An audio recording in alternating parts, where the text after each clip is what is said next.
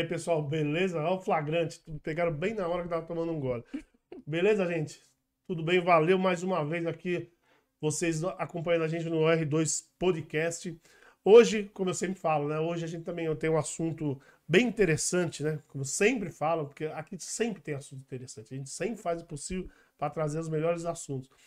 E daqui a pouco eu vou apresentar a nossa convidada. E se você tem curiosidade, você está vendo o nome dela aqui embaixo, mas se você tem curiosidade sobre o que é assunto, é porque você não acompanha a gente nos nossos perfis. Porque se você acompanhasse lá o nosso R2 Podcast no Instagram, você saberia exatamente qual é o assunto. Tranquilo? Bom, a gente sempre tem que pedir para vocês, né? Isso faz parte do, da brincadeira aqui da nossa, do nosso podcast, aliás, de todos os podcasts. A gente sempre tem que pedir para vocês é, ajudar esse podcast. Como? Você dando um like agora nesse vídeo. Você dá um like nesse vídeo, você compartilha esse vídeo nos grupos, manda para alguém que, que é, com certeza vai estar interessado nesse assunto. Você também se inscreve no canal, não se esquece. O mais importante, se inscreva no canal. E aí você, depois de se inscrever, vai aparecer lá o sininho das notificações. Você clica no sininho e depois você é, vai lá em todas. Então lá, notificações, vai aparecer três opções, você clica em todas. Beleza, gente? Dá essa força para nós. E também a gente não pode esquecer de falar aqui do nosso nosso sorteio, né? A gente tá fazendo sorteio para parabenizar vocês aí que estão sempre acompanhando, dando essa força pra gente. Então é o sorteio desse jogo de Copa aqui da Red Bull. A diretora tá colocando na tela aí. E a chopeira portátil da Xiaomi. Uh, aí também tem um vídeo que nós fizemos aqui. Um vídeo caseiro que mostra mais ou menos como ela funciona. E eu falo sempre isso. É, se você quer mais informações sobre essa, essa chopeira, procura no Google. Chopeira portátil Xiaomi. E essa é para latinha. Você vai ver para garrafa, tá? mas essa é para latinha. Então, procura lá. Então, para você, como que você faz para participar desse sorteio? Você dá uma olhadinha aqui na nossa descrição e aí tem todas as regras. E também no nosso perfil do Instagram. Tem todas as regras para você participar. Beleza, gente? Vamos dar uma força que eu, eu já tô cansado já, E toda vez tem que repetir. Vamos fazer sorteio logo pra gente acabar com esse essa ladainha antes, né? Beleza? Tranquilo? Vamos começar essa bagaça, como dizem aí. Não sei quem fala, alguém fala, não lembro agora quem fala. Bom, primeiro queria agradecer aqui ao nosso amigo Jota, que todo mundo já conhece aqui. Tem um episódio dele, procurem aí, Delegado Jesus, também muito, muito legal. Obrigado, Jota, por estar sempre aí dando apoio aí para esse canal. Valeu. Eu agradeço aí sempre, né, o convite, uma casa de amigos aqui. E eu quero aqui me compadecer com você, né? Que hoje, infelizmente, descobriram que você bebe, né? Putz, deram um flagrante. Deram um né? flagrante e descobriram Cara, que você bebe. Caramba, eu, eu, eu, geralmente, eu, geralmente eu só bebo durante, antes assim, eu não pode, ninguém pode saber. Ninguém pode saber, né? E nossa convidada aqui, putz, é muito legal também o assunto diferente. Não? Já, já, já tivemos algumas, alguns assuntos semelhantes, né? Já tivemos constelador, já tivemos alguém do tarô aqui, né? Taróloga, também muito legal, mas vamos semelhante em mais ou menos, né? Nós vamos, vamos descobrir exatamente o que, que ela faz. Bom, a, a Laetitia Brás, ela é terapeuta holística e ela tem um negócio diferente de terapeuta. Ela, ela, ela é especializada em atendimento a policiais. Isso também a gente vai querer saber. Muito valeu, obrigado por ter aceitado nosso convite. Eu que agradeço. É uma honra estar aqui, né? Eu recebi primeiro o convite do, do Jota, depois eu vim para cá é, conversei contigo e foi muito legal. Muito legal. Obrigada por estar aqui. Obrigado a você. É, o Jota que nos indicou e falou: tem um papo bom aí, Ronaldo. Eu falei, beleza, passa. É esse mesmo. Então vamos lá. Bom, o Laetitia, como a gente sempre faz, você falou que eu posso chamar de Lai, é isso? Isso, exatamente. O pessoal te conhece mais como Lai. Isso. Então vamos lá. O Lai, é, o que a gente sempre faz, é, normalmente, aqui o pessoal te conhecer e tudo, mas a gente sempre gosta de saber por que, por que a terapia holística? Por que, que você resolveu ser terapeuta nesse ramo aí? Nossa, isso começou tem muitos anos, assim, na verdade tem 10 anos, por causa do, de questões pessoais, que eu queria descobrir entender algumas coisas na minha vida pessoal, né? Porque eu cresci num lar muito disfuncional, com briga, violência doméstica e tudo mais. Então eu era muito revoltada, muito perdida na vida, usando português bem claro. E, e quando eu conheci um pouco mais sobre a mediunidade, a espiritualidade, terapia holística, eu fui adentrando cada vez mais nesse caminho. Primeiro eu comecei com florais, é, conheci também um pouquinho do kardecismo, que me ajudou muito na época, a entender um pouquinho mais sobre essa questão do, do outro lado. Né? Não só o plano terreno, né? Que a gente não é só aqui o plano terreno, o plano espiritual também, né? Isso mexeu muito comigo e aí eu comecei a estudar, a ler aos pouquinhos, e há 10, 15 anos atrás a gente não tinha tanta informação na internet igual hoje, né? Que é uma chuva de informações, né? Uhum. E aí então a gente tinha que ficar cavando ali coisas assim na internet para descobrir coisas. Então eu comprava livros espirit, é, espiritualistas e espíritas na, em sebo, é, palestras, eventos. Então eu ia realmente bem aos pouquinhos, há uns 10, 15 anos atrás.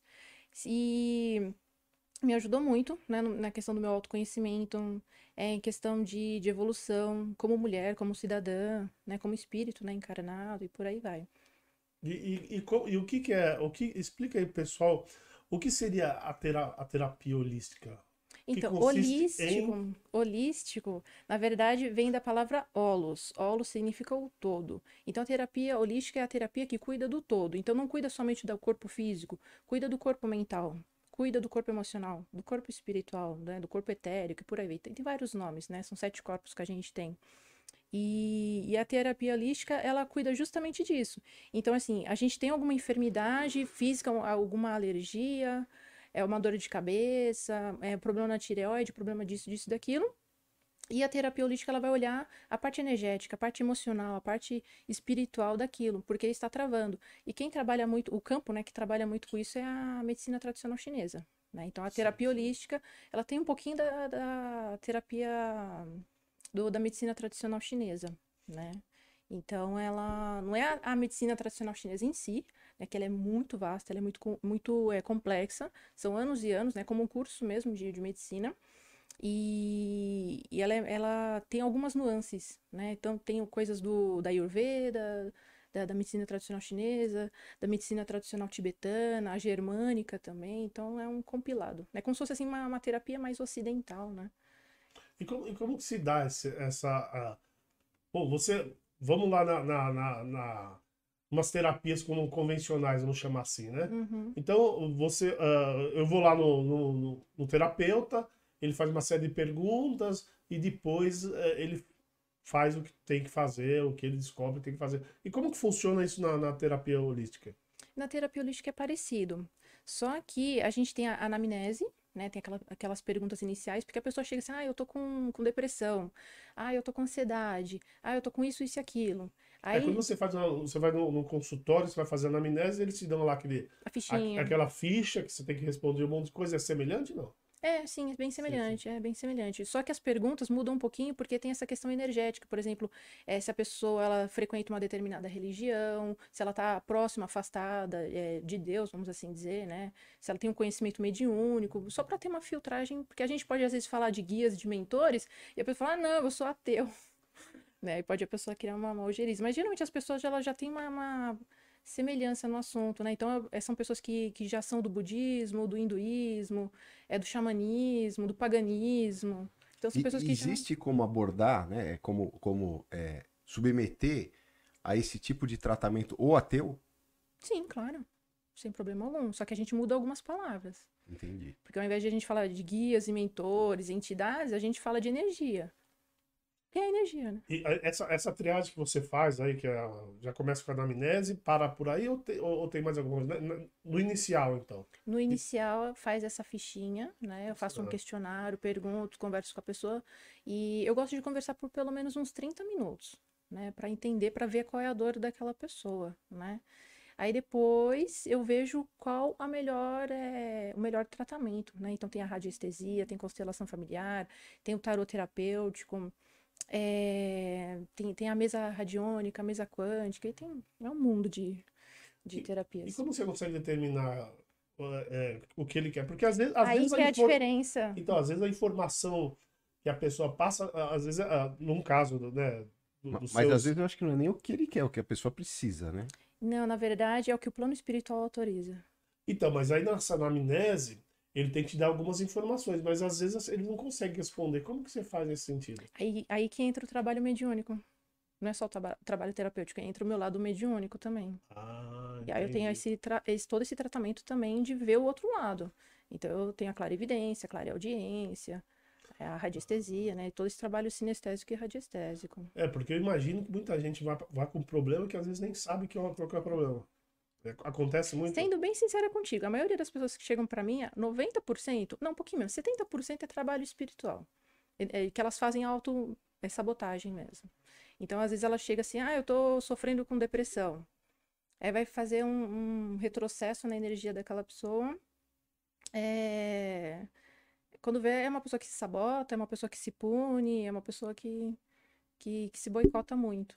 Né? Então tem como fazer esse trabalho Essa leitura que você faz, você falou que tem também o lado mediúnico e tudo mais, mas você também tem um lado visual, né? É, por exemplo, que nem tem, que nem tem na constelação, que, é, que, que tem muita a leitura corporal, né? Tem, existe também dentro da, da terapia holística? Tem, mas aí é uma coisa minha, né? Tem terapeutas que gostam de seguir por determinadas linhas, né? Tem terapeuta que segue pelo lado da aromaterapia, da dos florais, então fica só naquele caminho. Eu já consigo abrir um pouco mais o leque, então eu consigo fazer duas, três técnicas numa mesma pessoa.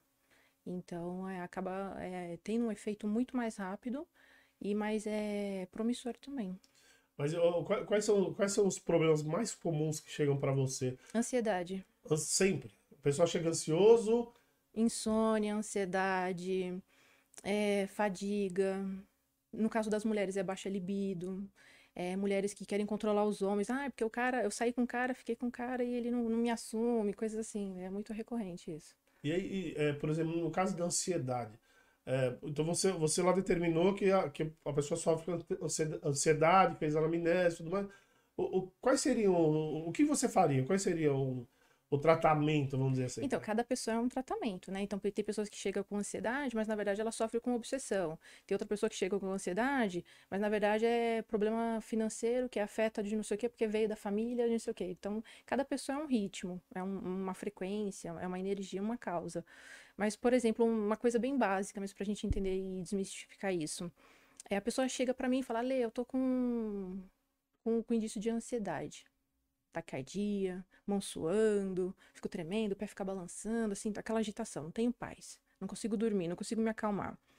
Aí eu vou conversar para a pessoa para ver qual é a origem disso. Se é uma origem energética, se é uma origem física, porque tem alimentos que deixam a pessoa também mais ansiosa, no caso de excesso de açúcar e carboidrato, não sei o que, deixa a pessoa muito eufórica. É, e saber, né, se a pessoa faz uso, né, de, de medicamento controlado, pode ser efeito também colateral de algum medicamento, é, ou se a pessoa faz uso, né, de algum tipo de entorpecente também, isso é muito válido de perguntar, porque altera muito no campo energético. Então a pessoa vai me, me respondendo o que acontece. Ah, eu sofro disso por causa do meu pai.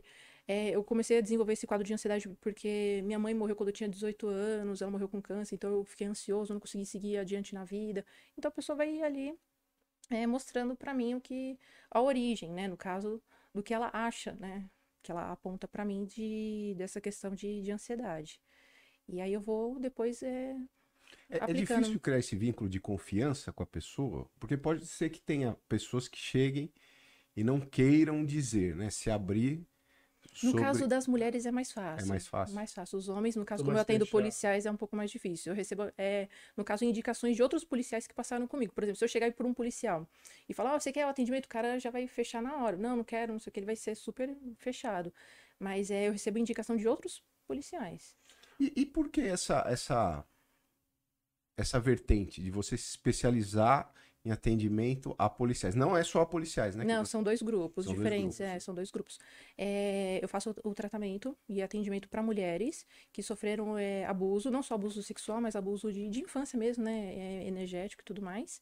E mulheres que sofrem por questões femininas mesmo, porque a nossa sociedade atual é uma sociedade que, que as mulheres elas estão muito masculinas. Então elas são muito ciumentas, muito possessivas, muito agressivas, muito, sabe, muito enérgicas. Então, assim, é, falar do feminino pra mulher hoje em dia acaba sendo uma coisa, tipo, quase que um crime hediondo, né? Não, não gosto de menstruar. Ah, não, não quero ser mãe. Ah, não, não gosto do, do, do meu corpo feminino. Por mim, eu seria homem e tal. Eu já ouvi isso de muitas mulheres. E olha que eu já fiz mais de 10 mil atendimentos de tarô. né? Então, Eu, eu que não faço atendimento já ouvi muitas vezes isso também. É, e é muito recorrente. Então, antigamente eu ouvia muito disso das mulheres dizendo assim: ah, eu não gosto de me maquiar porque eu vou ficar feminina, os homens vão me olhar, eu vou ser vista como objeto e tal. Tem, tem muito disso forte, né? Das mulheres querendo não ser mais femininas e tudo mais. Mas é uma questão, acaba sendo cultural também. E outro grupo que eu atendo são do, dos policiais, né? Que começou aí em 2018. E não foi uma coisa assim, ah, não, agora eu vou atender policiais. Foi meio que um pedido de um socorro de um delegado. Não foi você, foi um outro. foi um outro. A situação dele estava muito difícil, ele ia se matar. E ele me ligou uma e meia da manhã pedindo ajuda. E foi uma época que eu tinha feito a prova da Polícia Civil, foi eu não passei. Não, ele me ligou porque ele era meu amigo. Ah, ele sim, queria, sim. ele sabia que eu sou terapeuta, que eu sou médium e tudo mais. Ele queria ajuda nesse lado mais mediúnico, não como terapeuta. Então ele veio desabafar comigo uma e meia da manhã, me ligou e contando, né? Ah, porque meu, meu casamento tá acabando, meus filhos estão revoltados, não sei o que, eu tô trabalhando muito, não tô dando conta do trabalho. Você sabe como que é, né? Trabalho, né? Puxado. E, e eu ali no telefone ouvindo ele. Falei, meu Deus do céu, e agora como que eu vou falar? Aí eu tive que pedir, né? O apoio espiritual para poder conduzir a situação, porque uma e meia da manhã eu já não tinha mais mentalidade para nada, né? Aí eu fui conduzindo ele, mas ele ia se matar naquela noite. Mas Aí, melhorou o colega, não? Muito, fez terapia, fez. um monte de coisa. Tem coisas que eu não conseguia fazer, que não era da minha alçada. Eu indiquei, né? Por exemplo, constelação familiar eu não tenho formação, mas eu tenho conhecimento. Então eu indiquei para ele, para outros colegas de terapia, e ele foi seguindo aos pouquinhos, em 2018 isso. Então, eu queria que você detalhasse um pouquinho esse tratamento. Só que na hora eu perguntei, eu acho que eu não fui muito. A partir do momento que você. Até, a gente tá até usando o exemplo da ansiedade, né? Uhum. Se você quiser usar até exemplo desse delegado, também não tem problema. É, a partir do momento que você constata lá o problema, você conseguiu localizar, você fala, bom, esse é o problema. O que, que você pode utilizar dentro da terapia? O no que caso, que as ferramentas. É, quais ah. são as ah. ferramentas que você pode utilizar para então, tratar, vamos dizer assim, né? Eu uso várias ferramentas. Eu gosto de iniciar com florais, porque é uma terapia menos invasiva. É diferente da constelação familiar, do Theta Healing, da Barra Aces, que ela é, é, é, muito mais intensa. Então, se a pessoa tem uma ferida emocional muito forte, um trauma, alguma coisa, um bloqueio, chega e já coloca uma constelação familiar ali, a pessoa vai ficar em choque. Meu Deus do céu, nossa, eu tenho que sair daqui correndo, porque vai mexer justamente naquele trauma, naquele ponto. E dói muito. É, Realmente. Constelação, como eu te falei, já, já tivemos aqui um constelador Pega pesado, né? O que, que é isso? Pega, pega pesado. O que, que é, é isso? Constelação familiar. A constelação familiar é uma. Começou, na verdade, com, com Bert Hellinger, né? Ele é o fundador, o criador dessa técnica.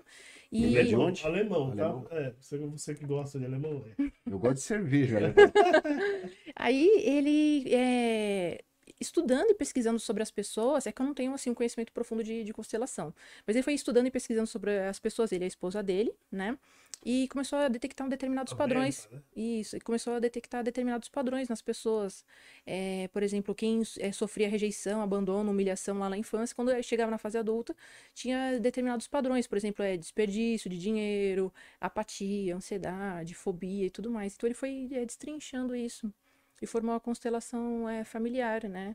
Porque a gente, na verdade, a gente não é só o que a gente é, a gente é o que os nossos pais é, projetaram em nós, o que os nossos avós projetaram em nossos pais e por aí vai, né? Então, forma realmente uma constelaçãozinha, né? É, tem... A gente tem que colocar em ordem essa constelação. É, tem, tem, tem, uma história que não sei se eu vou lembrar direitinho, mas você é um ponto é, inicial de tudo, né? Isso, depois, depois abre, ramifica. Vamos supor abre uma pirâmide e, e, é tudo o que, o, o que você passou, a sua energia passou, não é isso? Mais ou uhum. menos, né? Isso. E quando a gente nega a, a vida, no caso, por exemplo, ah, meus pais não fizeram tal coisa por mim, meu pai não, não comprou tal brinquedo para mim quando eu era criança, porque criança tem muito dessa questão de birra. E quando a gente chega na fase adulta, a gente manifesta de outras formas, compulsão alimentar, fobia, é, agitação, ansiedade, insônia, um monte de coisa. Então a gente tem que colocar em ordem e dizer, não, meus pais fizeram o que eles puderam naquela época.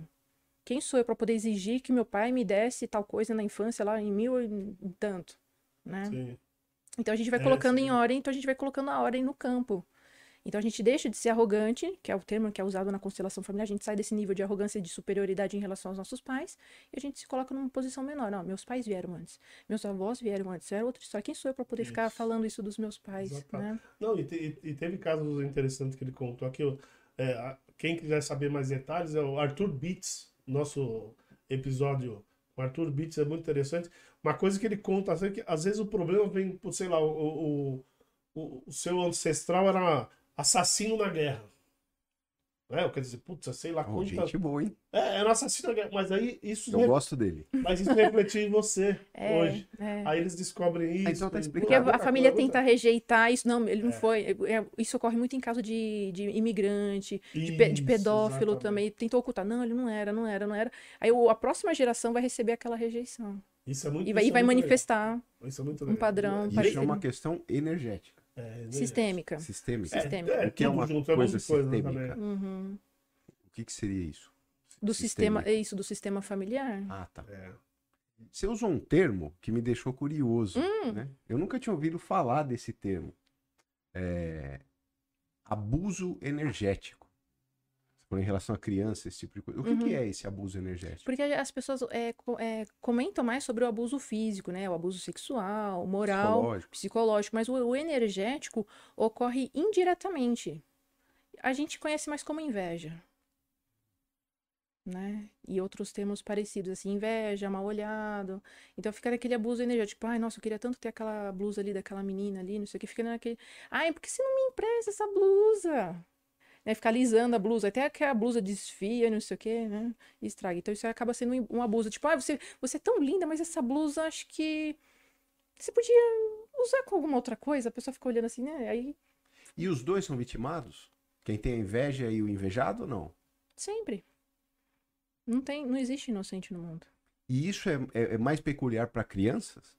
Não, mas Não. afeta mais as crianças. Afeta e elas mais. carregam, porque a criança ela não tem todo aquele campo cogni- cognitivo formado, né? Diferente de um adulto, que tem aquela destria de, de conduzir, né? A criança não, ela vai recebendo, o- ela recebe o xingamento, ela recebe a ofensa, ela recebe a humilhação, então ela não tem aquela noção, "Ai, nossa, meus pais estão me xingando. Mas ela recebe aquilo e fica guardadinho. Lá na fase adulta, após os 21, né? Ela começa a manifestar através de vícios, eh, agressividade, má, má condutas e algumas coisas. Sabe que ele deu um exemplo aqui, o Arthur, ele deu um exemplo bem interessante. É, é, por exemplo, as mães, é, às vezes as mães arrumam um marido, né? E esse marido acaba estuprando a filha. Ele, ele deu um exemplo bem interessante que é o seguinte, que às vezes a mãe, inconscientemente, lógico, né? Que é o abuso energético, Uhum. ela acaba jogando a filha para esse. Ela empurra a filha para esse, pra esse abusador. De que maneira? Ela, ela começa. Ah, ele é isso. Ah, ele gosta de você, filha. Vai lá, fala com ele, que ele, comigo ele briga, sabe? Mas ela faz isso sem, sem maldade. E, e inconscientemente. Mas ela acaba- quer o quê? Desviar? Ela não quer mais ser o alvo daquele cara, é isso? Não, na verdade, ela, não- ela não tá pensando nisso. Ela tá querendo resolver um problema momentâneo. Então ela brigou com, com o abusador, né? o Que, é- que seria o marido dela. E aí ela começa a colocar a filha no meio da situação toda, porque com, com a filha o, rapa- o cara é mais sensato, ele é mais calmo. Mas a mãe não tem essa consciência. Então isso, é- isso é uma das coisas que, que também é bem que depois, quando descobre, numa constelação descobre, é, por exemplo, a mãe, tem mãe que fica muito mal, que daí descobre que fez isso, mas sempre inconscientemente. Isso é uma coisa de deixar bem claro. Uhum. Eu, é- peguei- eu já peguei mais de um caso aonde era consciente o negócio, né? Esse, É, esse é é pior porque gera o karma. O cara ele era tão problemático, tão problemático, aí vamos supor, ele se engraçou com a filha mais nova, né? E a mãe e a filha mais velha ach- falaram, bom, então a atenção dele, né? A atenção ruim dele tá concentrada naquela. Então não vamos interferir, deixa porque a gente está livre dele. Então eu já vi isso de forma consciente. É, não, não, isso, isso, isso Eu acho não que é sei mais se a normal. pessoa finge que é inconsciente, né? E É, exemplo- Até para se enganar, né? Ela sabe o que está fazendo, sim, mas sim. ela tenta. Não, mas o exemplo que ele deu, lógico, eu dei uma bela resumida, mas, mas o exemplo que ele deu é, é- é inconsciente é a história que ela acabou de falar do abuso energético. que é- que é- nin- ninguém tem intenção, mas acaba prejudicando. Uhum. E no caso, por isso que eu lembrei que você perguntou os dois lados, prejudicar a mãe se prejudicou depois que descobriu que fez a merda, né? E a filha, lógico, por ter sido abusada e tudo mais. É, mas, mas voltando lá, é, o, o- Florais é, geralmente é o primeiro passo de tudo. Eu gosto de iniciar com a terapia floral porque ela é uma terapia sutil, que eu gosto de chamar, né? Ela atua de forma gradativa e de forma suave. Então, assim, a pessoa ela chega para mim com um quadro de ansiedade, com um quadro de eh, distúrbio alimentar, problemas de vícios. Então, eu indico floral e a pessoa vai tomando, né? No período de 30 dias, eu vou monitorando, né? A pessoa vai é, comunicando para mim com o passar dos dias e E ela vai, vai é, é, explanando se ela teve uma melhora, se ela sentiu enjoo, não sei o quê. E quando ela vai explicando para mim o que, que aconteceu, eu vou já sabendo, ah, então ela, se ela sentiu irritabilidade, então, esse floral tem que diminuir a dose. Ah, se ela ficou mais não sei o que, tem que aumentar a dose. E aí eu vou regulando. E que mais, mais ou menos, o que, além do floral, o que, que você pode utilizar? Uma vez eu te falei que tava com insônia e você me mandou algumas músicas. Uns mantras. Para mudar a frequência do Isso, cérebro, frequência né? bineural. Eu recomendo inicialmente para a pessoa ouvir a frequência gama em 35 Hz, que vai atuar numa limpeza energética. Isso é uma das ferramentas. Uma das ferramentas. Eu sempre mando, né, no WhatsApp, no no, no Instagram pra pessoa. Então a pessoa chega ali, ah, eu tô confusa, não sei o que, a pessoa não sabe nem me explicar direito o que aconteceu. Eu falei, calma aí, espera aí. Ouve primeiro esse, essa frequência bineural por uns 30 minutos, uns 15 minutos no mínimo. E a pessoa ouve, né? Eu gosto de indicar primeiro a frequência gama em 35 Hz. A pessoa ouve ali, ela, ela já dá uma clareada, porque vai alinhar os chakras, né? Que são os pontos energéticos da pessoa. E ela já fica bem. Aí depois ela chega para mim e conversa. Olha, é que eu tive um problema no trabalho, ah, eu tive um problema no, no relacionamento, não sei o quê. Aí a pessoa ela já. Põe as ideias no lugar. Isso. É maravilhoso a frequência gama em 35 Hz. É bom para quem quer ajudar para dormir, para estudar, para memória. Segundo o cunhado dele, para mim é. não funciona porque o meu cérebro é. não teria frequência, né? É, já, já tá zerado, vai baixar mais ainda. Pelo amor de Deus, foi o que ele falou, né? Aí, aí qual que seria a, a ferramenta não sei se, se existe isso, mas vamos supor o, o extremo. O, o, seu paciente lá, ele tá. Você já passou por floral, já passou por música, já passou. O que, o que seria o. Se eu posso chamar mais forte, que você fala, esse é o último recurso, esse tem que funcionar. Tem alguma Cinta. coisa? Não. Cinta de couro cru. Não. É. Não, seria bom, mas não é. Não, é. não, não vai ajudar. Só vai ativar ainda mais a dor da criança interior da pessoa. Mas é a constelação familiar eu recomendo, quando é assim, o último caso, assim, o último nível mesmo. Aí a pessoa ela tem que ter bolso, né, pra isso. Porque uma sessão de constelação familiar não é 20, 30 conto, né? Um bom constelador vai cobrar acima de 500 reais. Uma sessão. Mas também é uma sessão e também já né? Aquela, é Resolve aquela... ali. É, porque depois a pessoa vai entrar em catarse, então ela tem que ter realmente um tempinho para poder purificar, entender e ressignificar aquele campo ali dela. Eu recomendo muito os tratamentos que envolvam a questão é, da neurociência. Então é a PNL, né, que é a programação neurolinguística, que é fenomenal. Recomendo também a barra ACES, que eu não conheço muito, mas ela também trabalha justamente com essa questão de de programa, reprogramação, né, através da, das energias também, e, e o Theta Healing. Theta Healing que tem é, os digs, né, que a pessoa vai reprogramando co, conforme os pontinhos. É todo um passo a passo também. E eu não trabalho com esse campo, eu indico para outros profissionais. O que eu trabalho mais é com os florais, com a aromaterapia, o tarô, é, a radiestesia, que é o meu forte mesmo, radiestesia, mesa radiônica, as placas de radiestesia, trabalho muito forte com isso. Aí pergunta, Fala, né? pergunta é, do ignorante, né? Do mago reprovado, né? o, o tarô, ele, além de ser uma arte divinatória, ele também trata? Trata. Como que é? Porque, na verdade, antiga, eu conheço o tarô e trabalho com o tarô e o baralho cigano há mais de 10 anos, né? Então, por isso que eu falei que eu já fiz mais de 10 mil atendimentos. Mas, antigamente, eu fazia o atendimento de tarô com previsão de futuro. Então a pessoa pergunta, ah, vou conhecer tal pessoa, você que tal pessoa. Eu ia lá e fazia, né? Tinha todo esse trabalho espiritual também, né? Eu não fazia sozinha, eu não faço sozinha.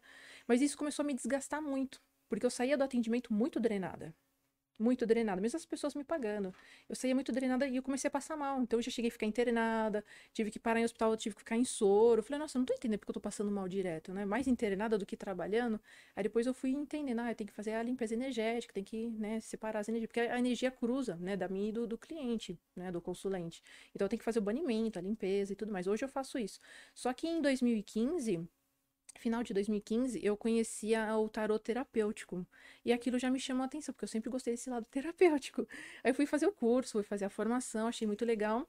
E o tarot, hoje em dia, eu não vejo como uma arte divinatória, eu vejo como uma arte terapêutica, um caminho terapêutico, né? Então, assim, se sai uma carta, por exemplo, dos arcanos maiores, a carta ali do, do julgamento, a carta da torre, que todo mundo tem medo da carta da torre, a carta da morte. Então, eu não vejo assim como um, um processo de, de adivinhação. Ah, a carta do julgamento é porque você vai ser julgado. Não, a carta do julgamento mostra é, essa questão terapêutica no sentido que ela precisa buscar o autoconhecimento e parar de se punir. Tem uma conotação um pouquinho diferente, né? E, outro, e outros, outros pontos também. E você tá, tá falando dessas ferramentas, voltando lá nas ferramentas, que ainda, isso ainda me, me tá aqui circulando aí na cabeça, estou cheio de dúvida. Você tá precisando de uma chave de fenda, é É, isso? tá foda, tá precisando. Então, é, voltando lá nas ferramentas, é, é, você, é, são níveis, é, a história voltando lá no seu, no seu, no seu florais. Então você começa com florais, pô, ah, é, não melhorou. Daí você vai com um que seria mais forte, vamos dizer assim, uma ferramenta que seria mais forte, ou, ou não.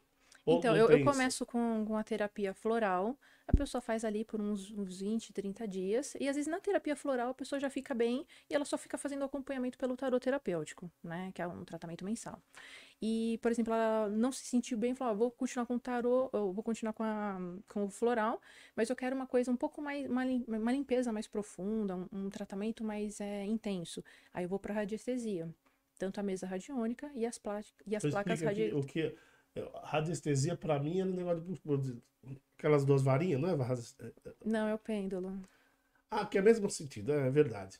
O sentido é o mesmo. Até, até veio um amigo nosso aqui com pêndulo também. Eu sei, mas é o mesmo sentido, né? Do, Uhum, do, do- De captar a frequência. do- é, exatamente. Isso, radiestesia é é, a gente captar a frequência da, da É. pessoa, da energia do objeto, do, do local também. E o pêndulo é, é um negócio sensacional. né? Ele, ele fez uma demonstração aqui. Olha, eu, eu falei assim, cara, mano. Não, ele falou, não tô mexendo na minha mão. Eu falei, cara, É porque a aqui energia passa. É. A energia passa, porque a gente canaliza O- ele energia fica com passa o por pêndulo aqui. O pêndulo. E, e o que ele falou pra mim, não sei se, se com você igual, ele falou assim: eu posso usar qualquer coisa de pêndulo. Qualquer coisa vai ser a mesmo, mesmo sentido, vai acontecer a mesma coisa. Só que ele tinha um pêndulo que ele já usava normalmente. Ele fica com a mão parada aqui, o pêndulo vai pra direção. É ele que fica com a mão parada. É ele que fica, ele fica segurando, é um pêndulo. Mas a é energia corrente passa, a energia passa pelo corpo e, E o pêndulo começa a girar mais rápido, mais lento, não é isso? para detectar a frequência energética do ambiente da pessoa. Então, é, é o E tem a altura terapeuta certa que, também para segurar o, o pêndulo. é o terapeuta que opera o pêndulo. Sim, Sim. é o terapeuta. Então eu posso fazer esse. Porque se fosse eu, ia ser que nem teste de etilômetro, ia explodir. Não, mas é o seguinte, ele, ele, ia, ele ia colocar pra você, o terapeuta, como ela falou, tem uma maneira de segurar, sim, tem sim, tudo é, mais. é. Aí eu acho que com você ele ia ser um ventilador, né? Pode ser. Ia sair voando. É, ia, sair, ia ficar virando que nem louco. Mas então, aí você, a radiestesia, depois você falou o quê? Mesa radiônica. Que seria o quê? A mesa radiônica é um tablado que tem várias plaquinhas, né? E são técnicas que a gente utiliza para poder limpar a energia. Então tem várias. Plaquinhas do que, que são que seriam essas plaquinhas? Seria plaquinha, plaquinha normal ou tem algum Não, segredo? tem um símbolo. Cada plaquinha tem um Ah, símbolo. entendi. Então tem, tem um símbolo para harmonia, tem um símbolo para saúde, tem símbolo para prosperidade, é, para desimpregnar, para tudo. né? Tem Ah, o turbilhão tá, tá. também, prosperador, tem tudo. Tem Eu já, tava, eu, já tava, eu já tava imaginando aquele. Na minha cabeça. Né? Sabe aquele colchão que você compra que tem os ímãs, tem não sei o quê, que os caras também falam que. Existe uma Melhor- mesa radiônica Eu para achei isso. que era essa. eu Mas existe. Ah, então, então não tô Existe, tão errado, né? existe uma, mes tô uma mesinha de, de radiestesia do curso que eu fiz que tem esses ímãs justamente para poder é, trabalhar com a parte dos ossos e dos nervos. Ah, então também Exi- não tô tão errado. tá Não, não, não, Eu- existe, existe. Eu, eu- porque já, na hora que você falou, eu já pensei nisso. Por isso que eu perguntei quais seriam as plaquinhas para ver se era isso mesmo. E aí, é, mas essas ferramentas você pode utilizar elas todas juntas ou sempre tem que ser numa sequência? Que nem você falou que, que você usou como. um- você pode usar em determinado momento o floral e também a radiestesia, né? Você falou até que o cliente às vezes eh, pede, né? Para usar os dois juntos. Então você, tranquilamente, você pode usar junto duas ferramentas. Pode, pode, até mais de uma, sem problema algum. Pode usar, não tem problema. Só que eu gosto de ir passo a passo para detectar, porque às vezes a pessoa ela chega ali numa euforia, numa agitação tão grande, e se eu fizer várias coisas juntas, a pessoa vai criar ali um, vai colar as placas, né? É, então, isso é, é por isso que. Eu gosto de ir aos poucos. Mas a mi- minha pergunta, eu tô, eu, tô, eu tô perguntando se pode usar junto, justamente porque eu pensava exatamente isso. Pô, sei lá, a pessoa chega. É, vamos falar de novo, ansiosa, da ansiedade. Aí vamos lá no floral. Aí o floral deixou ela mais tranquila. Uhum. Aí de repente você coloca uma radiestesia. Daí o cara fica muito tranquilo, fica até demais. Não- Pode, pode acontecer. Pode, aí a pessoa pode ficar com, com muita sonolência, pode ter problema para Isso, é. dirigir, para trabalhar. Então, eu vou aos poucos e vou, vou monitorando e vou dosando. Então. É que nem remédio pra tiroide. Tem que ir testando, Isso. é. ver o que é, o que não é, a quantidade. É, o problema é que a tiroide testa, daí quando você chega no ponto, ela muda. Ela muda vai- de novo, né? Não, É, é terrível. Mas, mas, então, até é importante a gente ressaltar aqui, eh, deixar bem claro que sempre é importante um profissional bem eh, treinado, porque se, senão pode, como você fala, pode colar as placas, é como você Pode. usou. Porque a pessoa ela chega com um quadro, e às vezes ela nem sabe direito o que que tem, então tem que ter realmente um, um tempo para para detectar isso. Não é uma coisa que a gente consegue detectar tudo é, de imediato. Algumas coisas sim, também por causa do lado mediúnico, né? Mas é bom é fazer realmente aos poucos, porque muita coisa vai começar a emergir. Sabe por que que eu tô falando isso? Porque eu, eu não sei se é impressão minha, porque ultimamente eu tô tendo bastante contato com o pessoal de terapeuta, né? O pessoal da terapia, não só holística. Então, eu tô com uma impressão assim que agora apareceu um monte. É porque você se sintonizou nessa frequência. Para mim, eu falo assim, eu, eu falo assim, agora todo mundo quer ser terapeuta, parece, né? Uhum. Mas é, é- é porque tem muita gente. Então eu já começo a ter preocupação com os caras, que as pessoas que chegam aí e acham que são terapeutas e não são, né? Isso que eu tô Tem falando. muito, principalmente aqueles cursos muito baratinhos, não desmerecendo, que tem aquelas formações assim muito rápidas, muito, é, Essa daqui? muito, é, aquelas formações muito rápidas, não tem aquele aprofundamento. No meu caso, são formações que eu faço de tempos em tempos, de forma individual. Então, eu faço uma formação com uma pessoa X, depois com outra e vou. É, Opa. e você também já veio, como você falou, você já passou por, por kardecismo, você já veio de outras, é, outra, outros ramos, vamos dizer assim, né? Olha o céu coladinho. É, ah, agora tá ficando bom. É, eu desliguei porque tava gelado demais, não tava espumando. Tá desligado. já. Então, então você passou por, um- por outras experiências antes de chegar Primeiro passou por mim, né? Devido ao meu histórico de infância e de adolescência, né? Que eu, eu queria entender por que eu era tão revoltada, porque as coisas na minha vida não funcionavam, e porque eu era tão assim, estressada, agressiva. E depois eu fui entendendo, né, sobre a energia yin, a energia yang, é, as oscilações energéticas. O, o budismo me ajudou muito, né? A versão Theravada, né? Que é o budismo da China. E me ajudou muito na época a limpar, a ressignificar e a trabalhar com essas energias. Aí com isso eu fui trilhando o caminho aos poucos para poder ajudar outras pessoas também.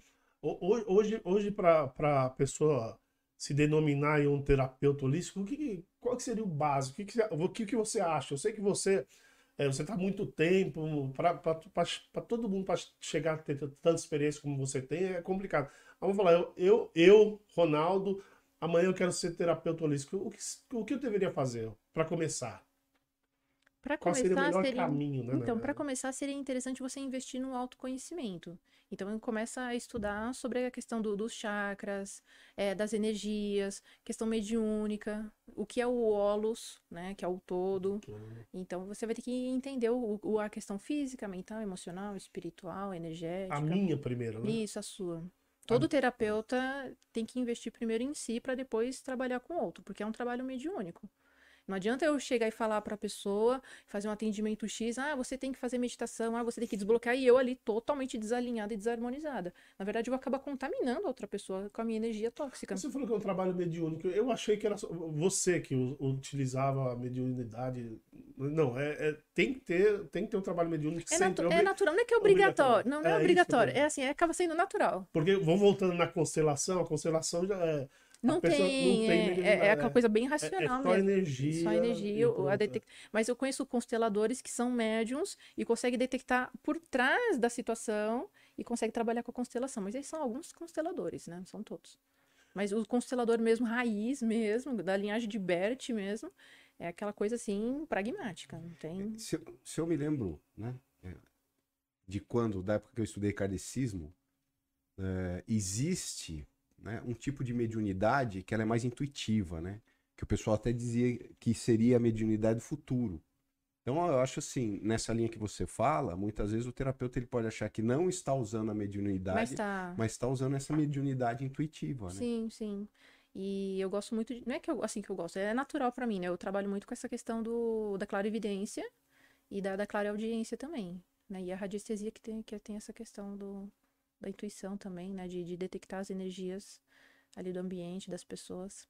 Então, depois do autoconhecimento, ter, é, conhecer um pouco a sua mediunidade. Ixi, agora eu vez. Mediunidade. Ixi, Falei três vezes essa palavra, agora tá- mediunidade. Você, você tem, tem cursos? Como que, como que funciona? Tem cursos, aí tem que pesquisar na internet. Tem algumas escolas que dão a formação, que são escolas bem grandes, bem renomadas, de professores e instrutores que foram para vários países e que têm um conhecimento assim de 25, 30 anos, 40 anos no ramo, né? E são cursos realmente que têm um valor um pouco Ó, mais aqui- alto. Não é aqui perto, é em Moema, né? Você tem uma tal de uma universidade Sim, eu conheço o fundador pessoalmente. É uma Eu- pessoa Eu maravilhosa. fiz, eu fiz curso de tarô e ah, astrologia lá. Legal, Tem vários professores lá. São, na verdade, começou, a escola começou É com ele e a esposa. né? Isso, começou ele e a esposa dele. Eles foram para a Índia, aprenderam sobre é, meditação, hinduísmo, tantra, e eles e voltaram para o Brasil com esse conhecimento. E eles foram ampliando, formaram os alunos, os alunos se tornaram os professores, né? Então é uma escola bem grande ali, mas Ele era o professor do curso que eu fiz. Ó, que legal. Ele. é. Eu não sabia, não. Não sabia. Eu, Esqueci eu, tudo já. eu, eu conheço Mali Mali, eu, eu conheci a, a, a escola, como chama? Ai, cara. Rui Bloin, Ah, não, escola espírita. eu Esqueci até o nome. o- Ali, não sei, na cidade. Federação. Federação Espírita. Isso, Hum, é aquele ali perto ali da Sé? Vulgo Federa. Isso, É. é. Ali na, na Maria de Paula, né? né? É, isso, É, Maria é. Paula. ali. É. Então, é, mas, mas eu tô falando que eu li é o seguinte, dentro da, tero- da terapia, da terapia holística, é, pelo menos enumeraram, não sei se é isso, porque sabe, pesquisa de internet, né? É, é aquela história, por isso que eu perguntei a história do curso, o Jota acabou é, dando uma indicação muito boa, mas na internet você consegue tudo. O cara te dá um curso ali, mas então, por isso que eu falo, a minha pesquisa foi no Google. Então, no Google, como tem muita coisa positiva e não, lá diz que, que né, dentro da terapia tem oito ferramentas, vamos dizer, né? A gente estava usando ferramenta. É um número. É isso? Tem que- quando você vai fazer o curso, eles- você tem que aprender essas oito ferramentas? Não, você pode aprender só uma, se quiser. Não precisa ser assim, 8, 10, 15. Assim, porque esse curso, essa formação que tem assim na internet para vender, eles fazem um compilado que você pode utilizar, né? A, a- o pêndulo, a radiestesia, florais, não sei o quê, para você conhecer um pouquinho e aplicar um pouquinho de cada. Mas se, se quiser ter a formação, por exemplo, só de uma técnica X, por exemplo, de, eh, de Theta Healing, de PNL ou de, de constelação familiar, se a pessoa quiser trabalhar só com isso, é, acaba sendo um pouco mais restrito e ela vai ter que divulgar um pouco mais. Se a pessoa ela tem um pouco mais de formação em outras áreas, ela pode fazer uma flexibilidade, né? Divulgar um pouco mais outros, outros temas. Só por isso mesmo, mas se quiser só um, trabalhar só uma área, pode. Então, então para uma formação, não, não tem necessidade de conhecer todas. Não, não. A não ser que ela queira realmente agregar várias técnicas num atendimento só. Ah, tá, Aí mas aí, aí eu fico preocupado pelo que você falou anteriormente, né? Aquela história do nível que a gente tá. Eu chamei de nível, não sei se vocês chamam de nível. É que você começa no floral, depois para radiestesia e tal, e assim vai. Se a pessoa só sabe de uma das, não- isso não complica o atendimento? Ou dificulta, ou sei lá, você pode me falar, não, só vai demorar mais, não sei. O que que acontece? No caso, se eu soubesse só uma técnica, ia ficar um pouco mais restrito. Porque eu só teria o floral para indicar. Então, mas aí. Aí a pessoa tem uma qualquer- necessidade de uma coisa maior, eu tenho que Isso. indicar para outra Ah, pessoa. então a única, a única maneira seria uma outra pessoa. Isso, exatamente. A gente não vai fazer malabarismo e inventar coisa, né? Ah, então, então, minha preocupação. Por exemplo, eu não tenho formação em Theta Healing, apesar de gostar muito, Que nem de, seria? é, o que são os diggings, né, a reprogramação mental. Eu não tenho essa formação, mas eu conheço terapeutas que têm só essa formação, que são profissionais excelentes. Cobram um valor bom também, mas também é o o atendimento. Constelação familiar também eu não tenho formação, mas eu tenho conhecimento porque eu sempre pesquiso, leio, estudo, gosto de, de, de ler esse, esse tema. Então eu indico para quem é constelador. A pessoa vai lá e faz ali, paga ali 500 conto na sessão e faz a sessão. Cara, Nossa, dá 50 litrão, cara. eu tô entrando, é, não, mas é, mas é bem interessante, cara. bem Mas eu não interessante. vejo essas questões de terapia como gasto, inclusive que é uma coisa muito comum aqui no Ocidente. É, questão de saúde é visto como gasto. Ah, eu gastei com saúde, ah, eu gastei com tratamento. Não é gasto. É investimento. É, cultura, não tem jeito. É aquela história, né? Brasileiro não tem, não tem é, formação financeira, não tem estudo, então para tudo é gasto. Tudo. é. Você fala, ah, vamos, vamos comprar arroz e feijão, eles pensam no que é gasto. Sempre vai pensar no Exatamente, gasto. é. Não tem jeito. É, É. brasileiro é, é cultural, né? Eu acho que o brasileiro ele tá tão acostumado a andar ali na, na corda bamba, né? É, na versão fio da navalha, é. né? Que pra ele, ele, ele mede a vida dele assim, não tem jeito. No sexto dia útil do mês já não tem dinheiro. O, o- o brasileiro, assim, Cara. né? Ele, ele, ele é versado em sobrevivência, né? Ele nasce e já começa o curso de sobrevivência dele. Né? É verdade. é. exatamente. é Sobrevivência, gambiarra e tudo mais. É verdade. Gambiarra é. luta. Aí, aí, top. aí a gente tá falando O até, gersonamento dele. até num negócio legal, né, cara? Você, bom, eu vou te perguntar, ainda porque você estuda bastante, você, como você falou, lê sempre. Cara, e quais seriam as diferenças é, é, num, num, num atendimento lógico, para um cara fora do Brasil? Eu não vou nem especificar para você algum país. Porque o Brasil, como ele acabou de falar, a gente já nasce neurótico, é, ansioso. Já vem essa questão sistêmica. É, exatamente. E, e, e como que você cons- como você imaginaria? Não sei se você já atendeu alguém. Já, já, atendeu? da Qual- Qual Dinamarca. a diferença? É, mas Jamaica também não fica Não, muito longe, né, Dinamarca. cara? Você falou Jamaica? Não, Dinamarca. Nossa, entendi Jamaica. É jamais Ó, o tratamento É né, acabou, é que acabou, cara. Acabou, eu lembrei. É que eu tô pensando no meu fornecedor. Isso aí foi ato falho, hein, Ronaldo? Caralho. Você não era assim, né? Tô pensando no meu fornecedor, pô. O apelido dele é Jamaica. Ele te fornece o quê? É, chá, Muda o assunto. chá verde. É, não, brincadeira, eu nem gosto dessas coisas. Mas vamos lá, da Dinamarca. Bom, É. então a Dinamarca já é um país bem tranquilo. É. Então, a diferença... Mas ela é brasileira, Ah, ela é filha de pais chineses e ela mora na Dinamarca. Então eu fiz o atendimento em português. Então, mas, Mas, é- a mentalidade dela é de lá. Ela Então, mora lá há mais mas- de 30 anos. Lógico, eu tô falando na questão do atendimento já é totalmente diferente, né? Ela já tem uma cultura, por exemplo, de aceitar bem esse tipo de... Brasileiro ainda tá aprendendo. Ah, tá. Mas ele, ele já, eu imagino que Dinamarca já, já deve aceitar bem esse tipo de tratamento. A Europa como um todo, porque eu tenho amigos, né, que, que moram, né, na Europa, eles aceitam bem esse, essa questão, eles não veem assim como uma coisa pesarosa. E até mesmo o pagamento, eles é, gostam de pagar antes, eles dão um valor extra, eles não ficam falando, ah, não, ai, faz um descontinho aí, eles não ficam na barganha, eles, já- eles realmente veem que é uma coisa que é complementar da nossa vida, a saúde mental, né? E, mas saúde. e os problemas normalmente fora do Brasil? Eu imagino que os problemas que chegam devem ser bem diferentes, né? Do que, É, do em que alguns lugares são em euro e outros são em dólar. É, é, exatamente. Na Europa é muito recorrente a questão do suicídio. Porque o PIB lá é maior, não sei, as pessoas dizem que o PIB é maior e as pessoas não têm nada para fazer, todo mundo é rico, maravilhoso. Tem esses problemas também de, de questão política que não vamos entrar no mérito. Mas é, tem- é muito alto o nível de suicídio lá. Muito, muito É, alto. né, os caras não têm o que fazer, pô. Não tem, ah, não tem, um- o cara não precisa se preocupar com dinheiro. Não precisa se preocupar com o hospital cheio.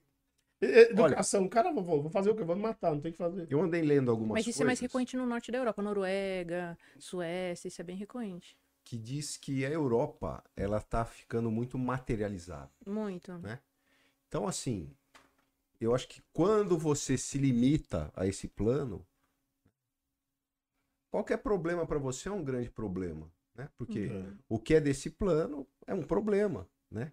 Então, como eles estão se desespiritualizando, é, talvez a pessoa pense assim, né? Ah, eu tô chateado. Como não existe mais nada mesmo, vamos pôr, né? Vamos dar cabo da situação. Uhum. Talvez seja isso, essa falta de espiritualização, né? Não estou falando nem de religião A ou B, né?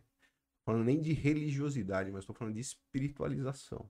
Eu fico imaginando, a- a- a- aqui a gente falou um pouquinho de, de constelação. Imagino que deve ser muito utilizado lá também, né? Deve ser É, muito- lá começou, né? Na Alemanha, É, sim, começou, né? Até por causa do. Europa sempre, a vida inteira envolvida em guerra, passado. Então, acho que deve ter muita, muita história parecida. É, desse o Brasil problema, ainda, ainda é um bebezinho, né? Perto da Europa, da Ah, Ásia, sim, né? é verdade. Estamos engatinhando. É. Engatinhando. É, é, putz, pior que eu, eu ia perguntar algo. tá ficando um bebezinho bem mal educado, mano. Tá ficando. Ia perguntar um negócio desse assunto, cara. Mas daqui a pouco eu lembro. A gente tava falando do- do- dos, dos europeus, dos brasileiros, cara. Daqui a pouco eu lembro o que, que é. E é uma pergunta. Mas você estava muito falando da, da forma de atendimento, dessa diferença de atendimento entre brasileiros e. É, sim, sim, a, a cabeça, né, do, do, Uhum. do povo. Mas, então, aí, Eles são mais formais também. Até mesmo os brasileiros que moram na Europa, eu percebo isso no atendimento, eles são mais formais. E essa formalidade prejudica o atendimento? Tipo, Não, você pra- entrar na na... verdade é até melhor. É? Porque a pessoa ela, ela vê com maturidade aquele, aquele tratamento. Aqui no Brasil, a pessoa, as pessoas, algumas, né, acabam levando meio que na, na mentalidade de quinta série algumas coisas, né? Levam na brincadeira, levam na maciota, ah, depois eu tomo floral, ah, depois eu faço tratamento, ah, depois eu faço isso, amanhã, depois o quê. Fica tipo naquele eterno carnaval, naquela eterna adolescência, né? E não quer ter responsabilidade. E lá, nos atendimentos que eu fiz, né, para brasileiros que moram na Europa, eles é, já é, receberam essa mentalidade, né, da energia, né, do, do coletivo ali. Então eles vêm de uma forma mais madura. Então eu tenho que realmente me comprometer e tomar esse floral. Eu tenho que realmente me comprometer e fazer o passo a passo para poder ficar bem. O... Não lembrei a pergunta. Hum. Eu quero perguntar o seguinte: isso já voltando à nossa cultura. É, é, o brasileiro é assim, o brasileiro ele, ele é tudo é muito imediatista, né? Mas ele quer ver tudo. E, e os tratamentos, as terapias holísticas, elas são um pouco lentas, né? Sim. E como que lidar com isso? Como que. É... Aí eu explico para a pessoa. Né, eu começo com floral, vamos fazer um teste. Aí, na verdade, quando eu vou começar a conversar com a pessoa sobre essa questão, eu não chego para a pessoa assim de forma é, bruta ou de uma forma muito intrusiva. Eu vou e converso como se estivesse conversando uma criança, não com, com palavras infantis, mas eu me direciono para uma criança ferida, emocionalmente falando, né? Porque na verdade é um adulto com, com o emocional de uma criança, um corpinho de uma criancinha que passou por alguma coisa. Então eu tenho que ter toda uma abordagem e explico, ó, vai levar um tempo, eu vou monitorar, vou te acompanhar, e a pessoa vai mandando mensagem no decorrer do, dos dias e contando, ah, eu tive é, é, tomei o floral, fiz o tratamento com, com radiestesia, acabei tendo dor de cabeça, desinteria, não sei o que, eu vou monitorando e vou, vou acompanhando. E, e, e desse tratamento, na terapia, a pessoa tem como é, fazer uma prevenção, vamos dizer, porque eu imagino que a pessoa já chega louca às vezes lá, né? Num, num estado bem avançado, daí você tem que dar um jeito. Mas tem, tem como antecipar isso? Tem como fazer prevenção? Muito difícil porque, porque é uma questão cultural. O Brasil não tem essa questão. Mas tem como? Tem como. Mas não existe. Mas não, é. você fala do Brasil já é, existe é, isso. já é mais comum. Você está falando dessa questão cultural, né? Cultural. Ele tinha perguntado, inclusive, a diferença, por exemplo, do brasileiro e do europeu em termos de tratamento. Né? Você já deve ter ouvido, né? A gente ouve muito essa expressão atualmente, sociedade mimada, né? Então a gente sabe assim, que às vezes o que a gente quer não é o que a gente precisa. Uhum. Né? É, acontece isso e existe essa diferença entre o brasileiro, por exemplo, e o europeu? Muita. De, ah, Laetitia, eu quero fazer um tratamento porque eu quero tal coisa, eu quero tal resultado. Isso é mais com o brasileiro. Quando na verdade que a pessoa precisa tratar outra coisa. É, existe isso, e depois ainda sai falando mal do terapeuta, né? Tipo assim, ah, Comigo, eu não, não, não tenho casos de pessoas que falam mal do, do meu tratamento. Né? Na verdade, eu recebo muita indicação das pessoas que passaram comigo e querem que eu. Então, no começo você esclarece para pessoas. Você fala assim, ó, uhum. né? Tipo assim. Mas eu, eu, vejo muito isso, dessa questão do imediatismo, com o público feminino que eu atendo. Porque elas querem o cara para ontem, elas querem que o ah, cara peça o namoro. É muito forte. O relacionamento deve ser. Mas é, esse, esse... E é um grude, assim, não, eu quero, eu quero, eu quero. Aí eu vou conversando e vou explicando, ó, não é você adulta, você mulher que quer aquele cara, é você menina, carente, que sofreu alguma coisa lá na infância, alguma rejeição, humilhação, abandono, alguma coisa lá na infância, de parte de pai, parte de mãe. Tem uma questão de, de lealdade familiar, lealdade sistêmica, que a gente tem que ressignificar isso, tem que desmontar isso, desmontar essa menininha mimada para trazer à superfície uma mulher empoderada, uma mulher segura de si e que consegue lidar com a situação. Mas até a história que o E os caras que elas ficam ah. ali grudadas, é uns caras que, pelo amor de Deus. Então, isso que eu, ia, sempre, né? é, é isso que eu ia falar, falar, né? Por exemplo, ah, é, né, eu vejo mais ou menos assim. Ah, eu gosto tanto desse giló, eu queria comer esse giló com gosto de quindim. Filha, mas é giló. Você quer quindim, vai comer quindim. É, Não é mais ou menos isso? Exatamente. Ela quer um que transforme o giló em quindim. E elas se humilham demais e elas aceitam migalhas. E é o cara assim, é, o cara é, é infantil, mimado, não trabalha, não estuda. A mãe faz tudo pro, pro moleque lá pro cara. Às vezes o cara tem 40 anos, 45 anos, mas o cara é, se comporta como se tivesse 12 anos. E ela ali sofrendo, se humilhando. Ai, não, porque eu quero ele. É, mas esse negócio que o Jota é muito falou, recorrente isso. falou do, do mimado e tudo mais, né? É, a pessoa chega lá e. É, não vou nem falar das mulheres que você acabou de citar, uhum. mas a pessoa fala assim: eu tô com esse problema, eu quero que você resolva. Ela já, já chega já com. declarando o problema que ela tem. Mas aí, com tudo que você faz, principalmente na, na triagem, na, na amnésia, você consegue falar: não, não é isso, é isso, né? Sim, sim, mas é. Eu não já chego e falo na, na, assim, na lata, né? Ah, senão você quebra a pessoa, a pessoa vai. Aí vai, vai falar, vai acontecer o que ele acabou de falar. Vai falar mal de você. Exatamente, tem toda uma abordagem, uma linguagem para um tom de voz também. Senão a pessoa cria uma malgeriza. Mas essa, essas, essas mulheres que você está falando aí que se humilham às vezes, mas, é, você, você consegue dissuadir a, ideia delas? né? Ou você consegue provar que, o que aquele homem não é para É ela? difícil. O público feminino, quando elas pegam ai, pra tirar, é, é complicado. O homem, quando eu explico algum assunto, ele já vai, ah, é isso, eles são um pouco mais pragmáticos. Até mesmo por causa da energia masculina, né? Que tem um pouco mais, né, da energia yang. Então o homem, ele já entende, já ressignifica, ah, então eu tenho que perdoar, eu tenho que me desprender, eu tenho que sair disso, ah, então beleza, eu vou fazer. Só que alguns acabam patinando, mas no jeitinho deles, eles se viram e conseguem sair daquilo. Mas a mulher, não. As mulheres que eu atendi, né, ao longo desses 10 anos aí, até mesmo os atendimentos presenciais que eu fazia lá em Santos, na época que eu morei lá, nossa, gente, elas se humilham demais, Mas- demais. mas- Aí eu vou falando e vou explicando e Esse, ressignificando. esse atendimento que você faz com essas mulheres é dentro da terapia holística também? Sim, sim. E, aí, geralmente o que você, é, você também tenta acalmar no florais, tudo, tudo, tudo a mesma coisa? Na verdade, com as mulheres, eu não indico primeiro os florais, eu indico mais pro público masculino os florais. Porque eu vejo que o público masculino, eles são um pouco mais cético. Então, se eu ficar com uma abordagem muito espiritualista, muitos vão ficar assim, ah, não acredito. A não ser que ele já tenha um caminho espiritual, seja médium, ou seja da Umbanda, alguma coisa assim, que já tem um pouco mais de conhecimento do assunto. Então, eu entrego o floral e os aromas, né, a aromaterapia, para mais para o público masculino, mais para os policiais. Para as mulheres, eu faço uma abordagem mais é, sistêmica. Então eu falo assim, ó, você está copiando, repetindo o padrão da sua mãe, da sua avó. E muitas ali ficam relutando, relutando. Aí eu vou e trabalho justamente com a frequência, que é a frequência bineural. Elas vão ouvindo, ouvindo, para abrir um pouco. Acalmando, abrindo. a- Mas você, então, uma das ferramentas mais importantes, você citou algumas ferramentas usa, mas uma das E o ferramentas público mais importantes é a feminino- conversa. É, a conversa. E o público feminino também, eu trabalho muito essa questão do, do ciclo hormonal. E se ela tiver num determinado tempo do ciclo eh, hormonal dela, do ciclo menstrual, fica mais difícil o atendimento.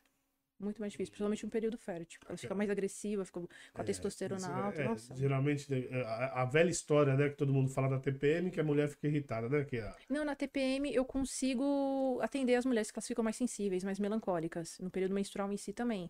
Mas o problema mais forte é no período fértil, porque sobe o nível, né, de, de testosterona por causa da ovulação. Então você vai falar alguma coisa, elas ficam mais agitadas, elas ficam mais impulsivas, elas querem pra ontem, elas querem mandar, elas querem comandar. Então vem à tona aqueles padrões da família, né, que a mãe passou por tal coisa, então ela tá repetindo um padrão de alguém ali da família. Ah, aí, aí, aí é a briga, né? Nossa senhora.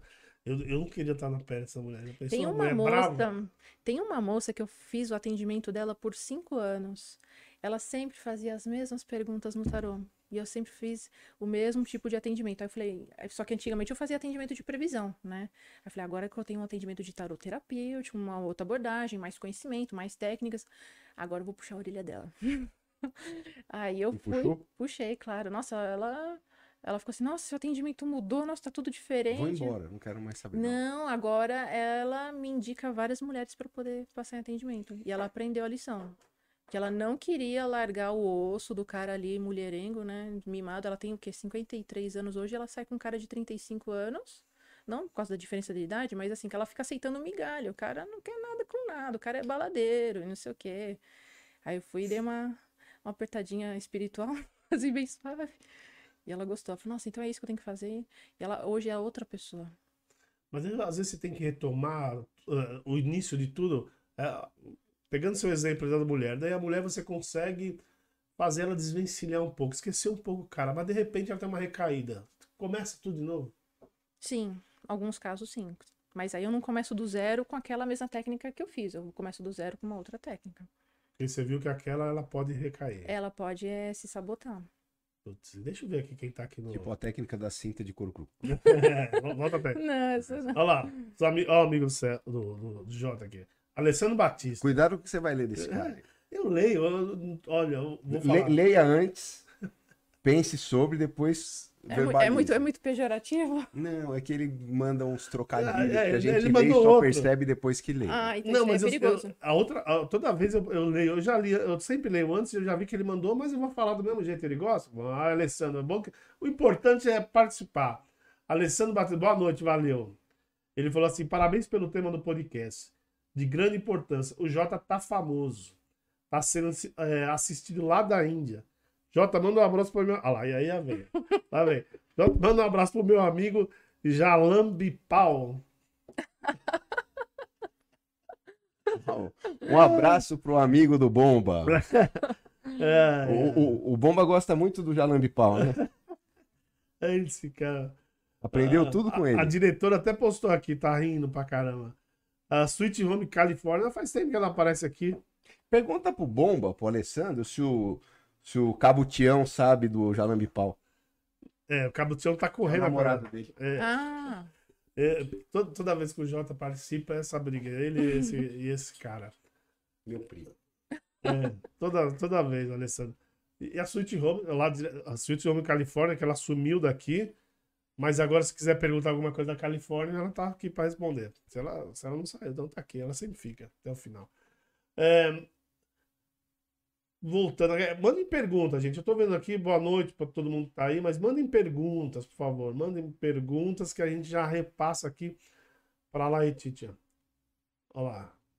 Ah, ela tá aí, tá vendo? Ela, ela, ela mandou aqui. É, bomba? É, tá perguntando se é um bomba. É Ou, bomba. essa- na verdade, tá perguntando se é bomba, não. Eu acho que ela quer saber por que bomba. Mas é, se você tá na Califórnia, é bom você não digitar essa palavra, que daqui a pouco o FBI tá na sua casa. É, vamos lá. É, é bomba porque assim, ele tem 52 de braço porque ele come muito sucrilho. Por isso que ele chama bomba. Entendi. Então vamos lá. Enquanto o pessoal não manda perguntas, vamos nós aqui. Deixa eu puxar a sardinha Puxa. agora para o nosso lado, né?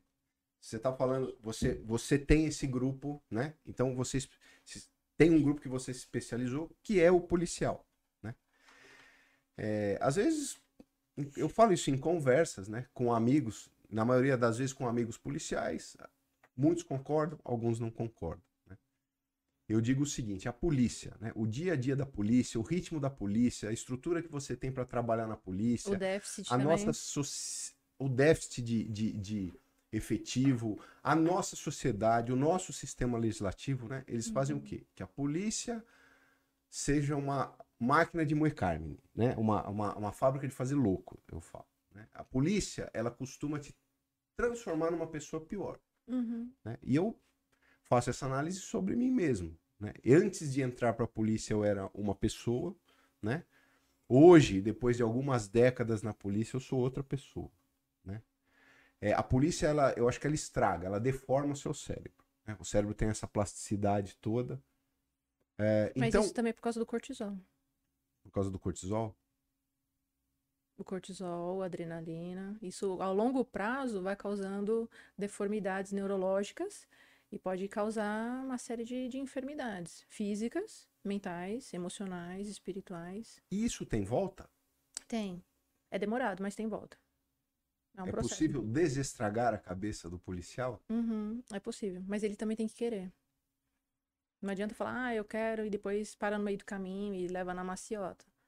É Tem aquela querer. história, né? Ele, ele tá acostumado com aquele mundo, com aquele, daquele jeito, às vezes ele, pra ele tá bom Uhum. e às vezes não quer nem mudar, né? É, te- tem um ditado que diz que se você tirar a mosca daquele negócio lá, ela morre, né? Eu acho assim, né? O policial é uma mosca que tá acostumado a ficar voando em cima daquele montinho. É verdade. E, e- e quais são as maiores dificuldades eh, no atendimento policial? Você já, já citou algumas dificuldades que já é difícil, às vezes, o homem que é menos cético, né?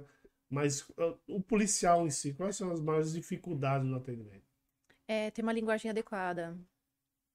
Porque é, é, com- quando eu vou fazer atendimento feminino, eu trabalho com uma forma um pouco mais lúdica, um Mas pouco mesmo para policial feminina, até mesmo para mulher. Porque independente é- se é policial ou não. É porque a mulher que ela é policial, ela também está contaminada por várias coisas. Então ela tem uma série de coisas ali que precisa ser resolvidas. Mas a abordagem, a sua abordagem, o seu- o seu atendimento inicial para uma, pra uma, uma policial feminina ou um masculino é, é diferente. Não, é, os- é, é a mesma coisa. Mesma coisa, É, sim, o sim. que Então o é- difere é- são as mulheres que não tem nada a ver com a polícia. ah, Mas é, então o policial e a policial, eles não apresentam, entre aspas, distúrbios diferentes. Eles, por estarem na mesma profissão, né? é, A questão é, é, biológica, né, sexual biológica, não influencia. Em algumas coisas, não. Ah, Na verdade, é muito mínima a diferença, né? A questão, assim, de, de ansiedade, é depressão, é insônia, questão de suicídio, é bem recorrente. Mas eu vejo que as mulheres, elas acabam tratando por si só A mulher ela não é mais resiliente que o homem? muito. Mas quando, mas como a gente vive numa sociedade em que há essa negação do feminino, e inclusive tem esse feminismo que a gente acha que é feminino, mas na verdade é uma forma de boicotar o feminino, né? É, acaba prejudicando. Então eu vejo mulheres que elas negam o feminino e elas acabam indo mais pro lado masculino. Então são mulheres que elas é, não gostam dos seus corpos, não gostam do ciclo menstrual, não gostam da fertilidade, não Mas gostam essa da libido. resiliência, então, não é inata. Não, é A condição da construída. mulher É é construída. construída. Porque na verdade foi, foi na verdade não é que construída, na verdade elas foram perdendo aos poucos de décadas e tem que trazer de volta. Porque a energia feminina, não necessariamente a mulher, né? A energia feminina e masculina nós seres humanos temos, né? Que é a energia yin e yang. A energia feminina é quando ela está enfraquecida, fica o excesso do masculino. E se nós mulheres estamos com excesso do masculino, a gente tem problema de, de queda de cabelo, é, problema de, é, de, de insônia, distúrbio no ciclo menstrual, problema de libido, uma série de coisas. E o homem, quando ele está com o excesso do feminino, ele fica apático, ele não consegue fazer nada na vida, então ele é o bebezão, ele é manhoso, só reclama. Então tem que ter o equilíbrio, né? do- das duas energias, tanto o homem quanto a mulher. Quais são os problemas mais. eu Tava fazendo, falando aqui um negócio, lendo um negócio que eu não, não sei se você respondeu. Hum. Quais são os problemas mais comuns entre os policiais? É a ansiedade, a irritabilidade, insônia, muita insônia, porque eles vão tentar dormir e a cabeça fica cheia, eles não conseguem desligar. Fora algumas escalas, né? Que elas não permitem que você tenha um, um relógio Um biológico descanso, é. regular, né? Isso, Por exatamente. exemplo, a, a minha escala atual é assim, um diurno um noturno, o organismo ele não tem como manter aquele equilíbrio no relógio biológico, né? Ele não vai falar, não, agora é à noite eu vou dormir, agora é de dia, eu vou", né? Isso a longo prazo acaba afetando o campo neurológico, Campo neurológico, por causa do cortisol. cortisol e adrenalina, porque tem que ficar atento, tá com arma na cintura, vai que entra alguém ali na delegacia, não sei o quê, tá, tem, tem uns bandidos ali na, é detido, não sei, tem que ficar atento ali o tempo todo. Então, querendo ou não, a pessoa ela não vai ficar tranquila ali na, na, na delegacia, ah, não, eu já tô de boa. Inconscientemente, por causa da energia também do ambiente, né, que já cria assim uma, uma egrégora, é, ela já fica mais, é, mais tensa. Ali em Tabuão, é, tem muita ocorrência apresentada, é, às vezes pela RPM, né? Que é o pessoal de moto da PM, e Uhum. muito pela Romucan, que é a- o pessoal de moto da guarda. Então você escuta a moto chegar, parar no pátio. Já dá uma. Você já fica, é, já fica é, no, no- em estado de alerta. é. Por quê? Mas assim, esse segundo de estado de alerta que já libera o cortisol mas e a noradrenalina. Você fala, eu preciso ir lá, vou me inteirar, ver o que é, não sei o que, conversar com as partes, esse tipo de coisa. Uhum. Geralmente isso se sucede realmente da ocorrência, às vezes existe problema, né? A parte mais exaltada, esse tipo de coisa. E eu percebi que de um tempo pra cá, às vezes eu estou em casa e eu escuto o barulho daquela moto, não passando, mas por Uhum. exemplo, O eu moro num cruzamento. Uhum. Então a moto vem e para. Quando é o mesmo motor, né, que eles usam, eu vejo que liga, Uhum. né? Como tá chegando a ocorrência. Uhum. Mas é coisa de segundos. É lógico que depois eu falo, não, tô em casa. Mas aí, esses segundos já liberou cortisol no seu sangue. Entendeu? Mesmo em casa, na folga, assistindo TV, de boa, sossegada, entendeu? Inclusive à noite. Às vezes eu desperto com barulho de moto achando que a ocorrência chegando. Putz. Mas tá Isso é sempre muito- é muito alerta é também, muito né? Fica um recorrente. negócio- Fica, fica sempre ligado, sempre alerta. Isso Fica um também não é looping. bom, né? É, muitos policiais reclamam justamente dessa questão do looping. E principalmente eles falam muito dessa questão que tá dormindo e acorda assustado à noite, que tipo, a arma travou, na hora que tava numa ocorrência a arma travou, não conseguiu fazer o Ah, não, disparo. isso, é, isso é direto. Hoje eu consegui sonhar que eu atirei. Ah, Deu certo. É, mas daí não era, o cara não tava armado. Eu balei o cara errado, né? Quer dizer, É. quando, quando a arma funciona na porcaria do sonho, Dá merda. você arruma um administrativo É, na sua cabeça, né? E, e e como tratar um policial que. É aquele negócio, você vai, você vai tratar ele, é, ele vai melhorar um pouco, mas só que ele tá constantemente vivendo todos esses problemas. Como? É, é vai ter que ser contínuo o tratamento? É contínuo, porque eu, na verdade, eu trabalho com essa questão também do autoconhecimento. Então, o policial, ele tem que ter a ciência que o estado que ele está naquele momento, mesmo que ele faça o tratamento por um mês, por um ano, ele tem que trabalhar o autoconhecimento dele. Ele tem que fazer um pouquinho de esforço e trabalhar o autoconhecimento para as coisas poderem melhorar e, e ficarem mais, é, é, mais significativas para a vida dele. Já aconteceu nesse, nesse, nesse tratamento, no, no meio do caminho desse tratamento, algum policial falar assim, putz, eu prefiro, vou sair da polícia porque agora eu vi que eu tô fazendo merda na minha vida, alguma coisa parecida? Não, na verdade, os que eu atendi falam que, que vai fazer um curso diferente, que vai levar esse conhecimento espiritual para a delegacia ou para o batalhão. Ah, isso também é muito legal, né? Isso Nunca, é bom. nunca vi falar, ah, eu vou cair fora e tal. Você vê diferença entre os problemas, por exemplo, do policial civil e o policial militar ou não? O policial militar, ele é mais estressado. Mais estressado. É, Ah, o policial civil, ele, é, pelos que eu atendi, muitos são mais depressivos, E o policial militar mais estressado. mais estressado. Não Talvez tem por causa do paciência. regime. É, por causa do regime também, não tem paciência. Então a gente fala assim, ó, é tal coisa. Se eu falar um pouco mais devagar, os caras não têm paciência. Então a linguagem também muda um pouco a abordagem para poder lidar com, com PM do que um policial civil. Mas tem muita desistência. Não vou nem falar nos seus pacientes, vou falar do, dos pa- o que você tem ouvido no geral, né? Alguns, justamente por causa de estresse ou por causa de falta de paciência e tudo mais, eles não seguirem o tratamento até o final, às vezes. Ou Não. pararem no meio, no caso. Para, é, continua- é quando assim, continua- parar totalmente não. Às vezes para no meio do caminho por questão financeira.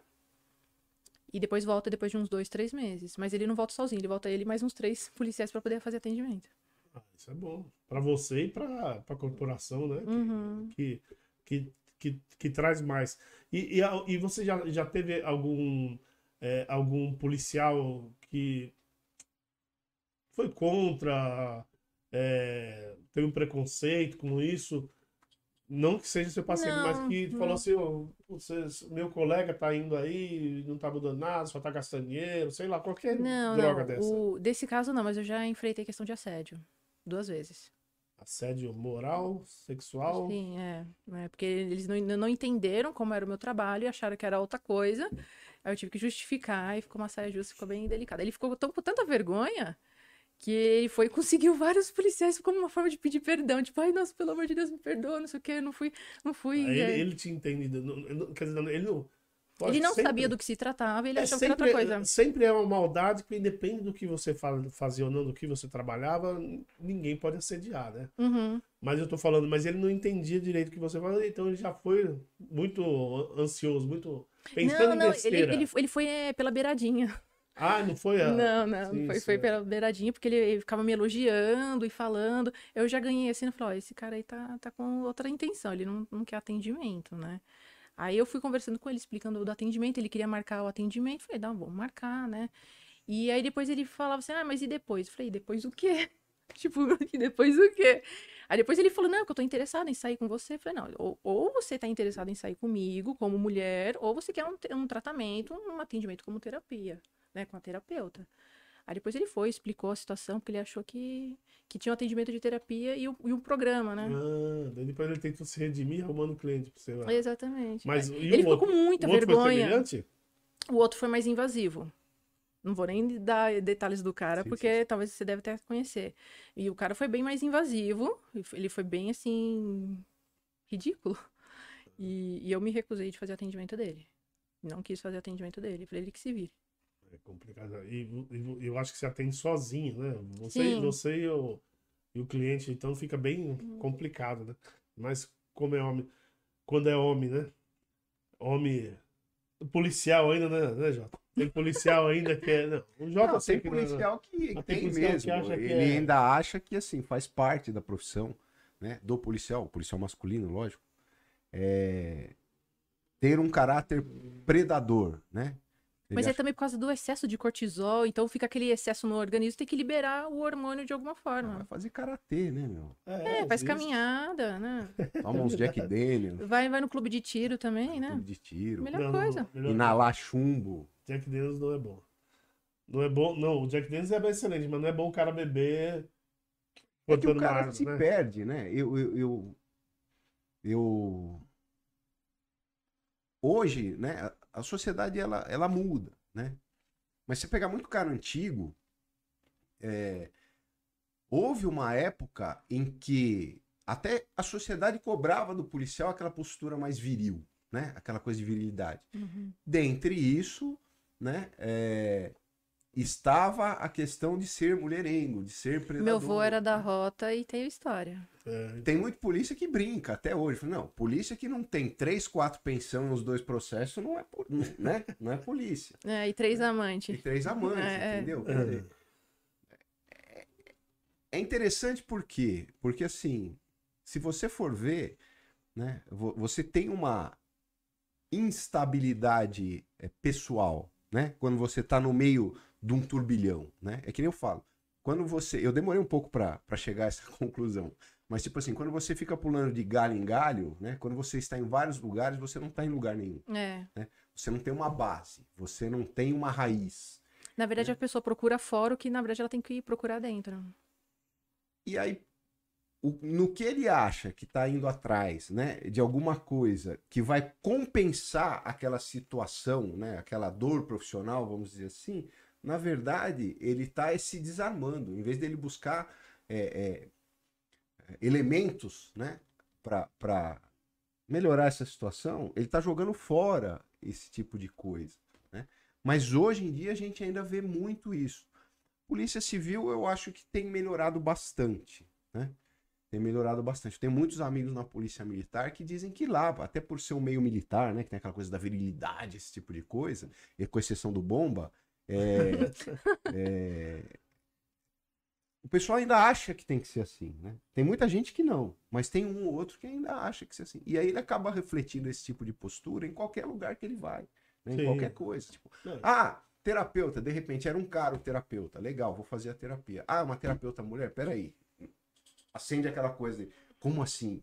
Né? É uma mulher fazer e meu eu não papel. vou dar em É, cima. isso, é, tem que fazer meu o papel. Como assim eu não vou tentar, né? é, isso é Mais foda. ou menos isso.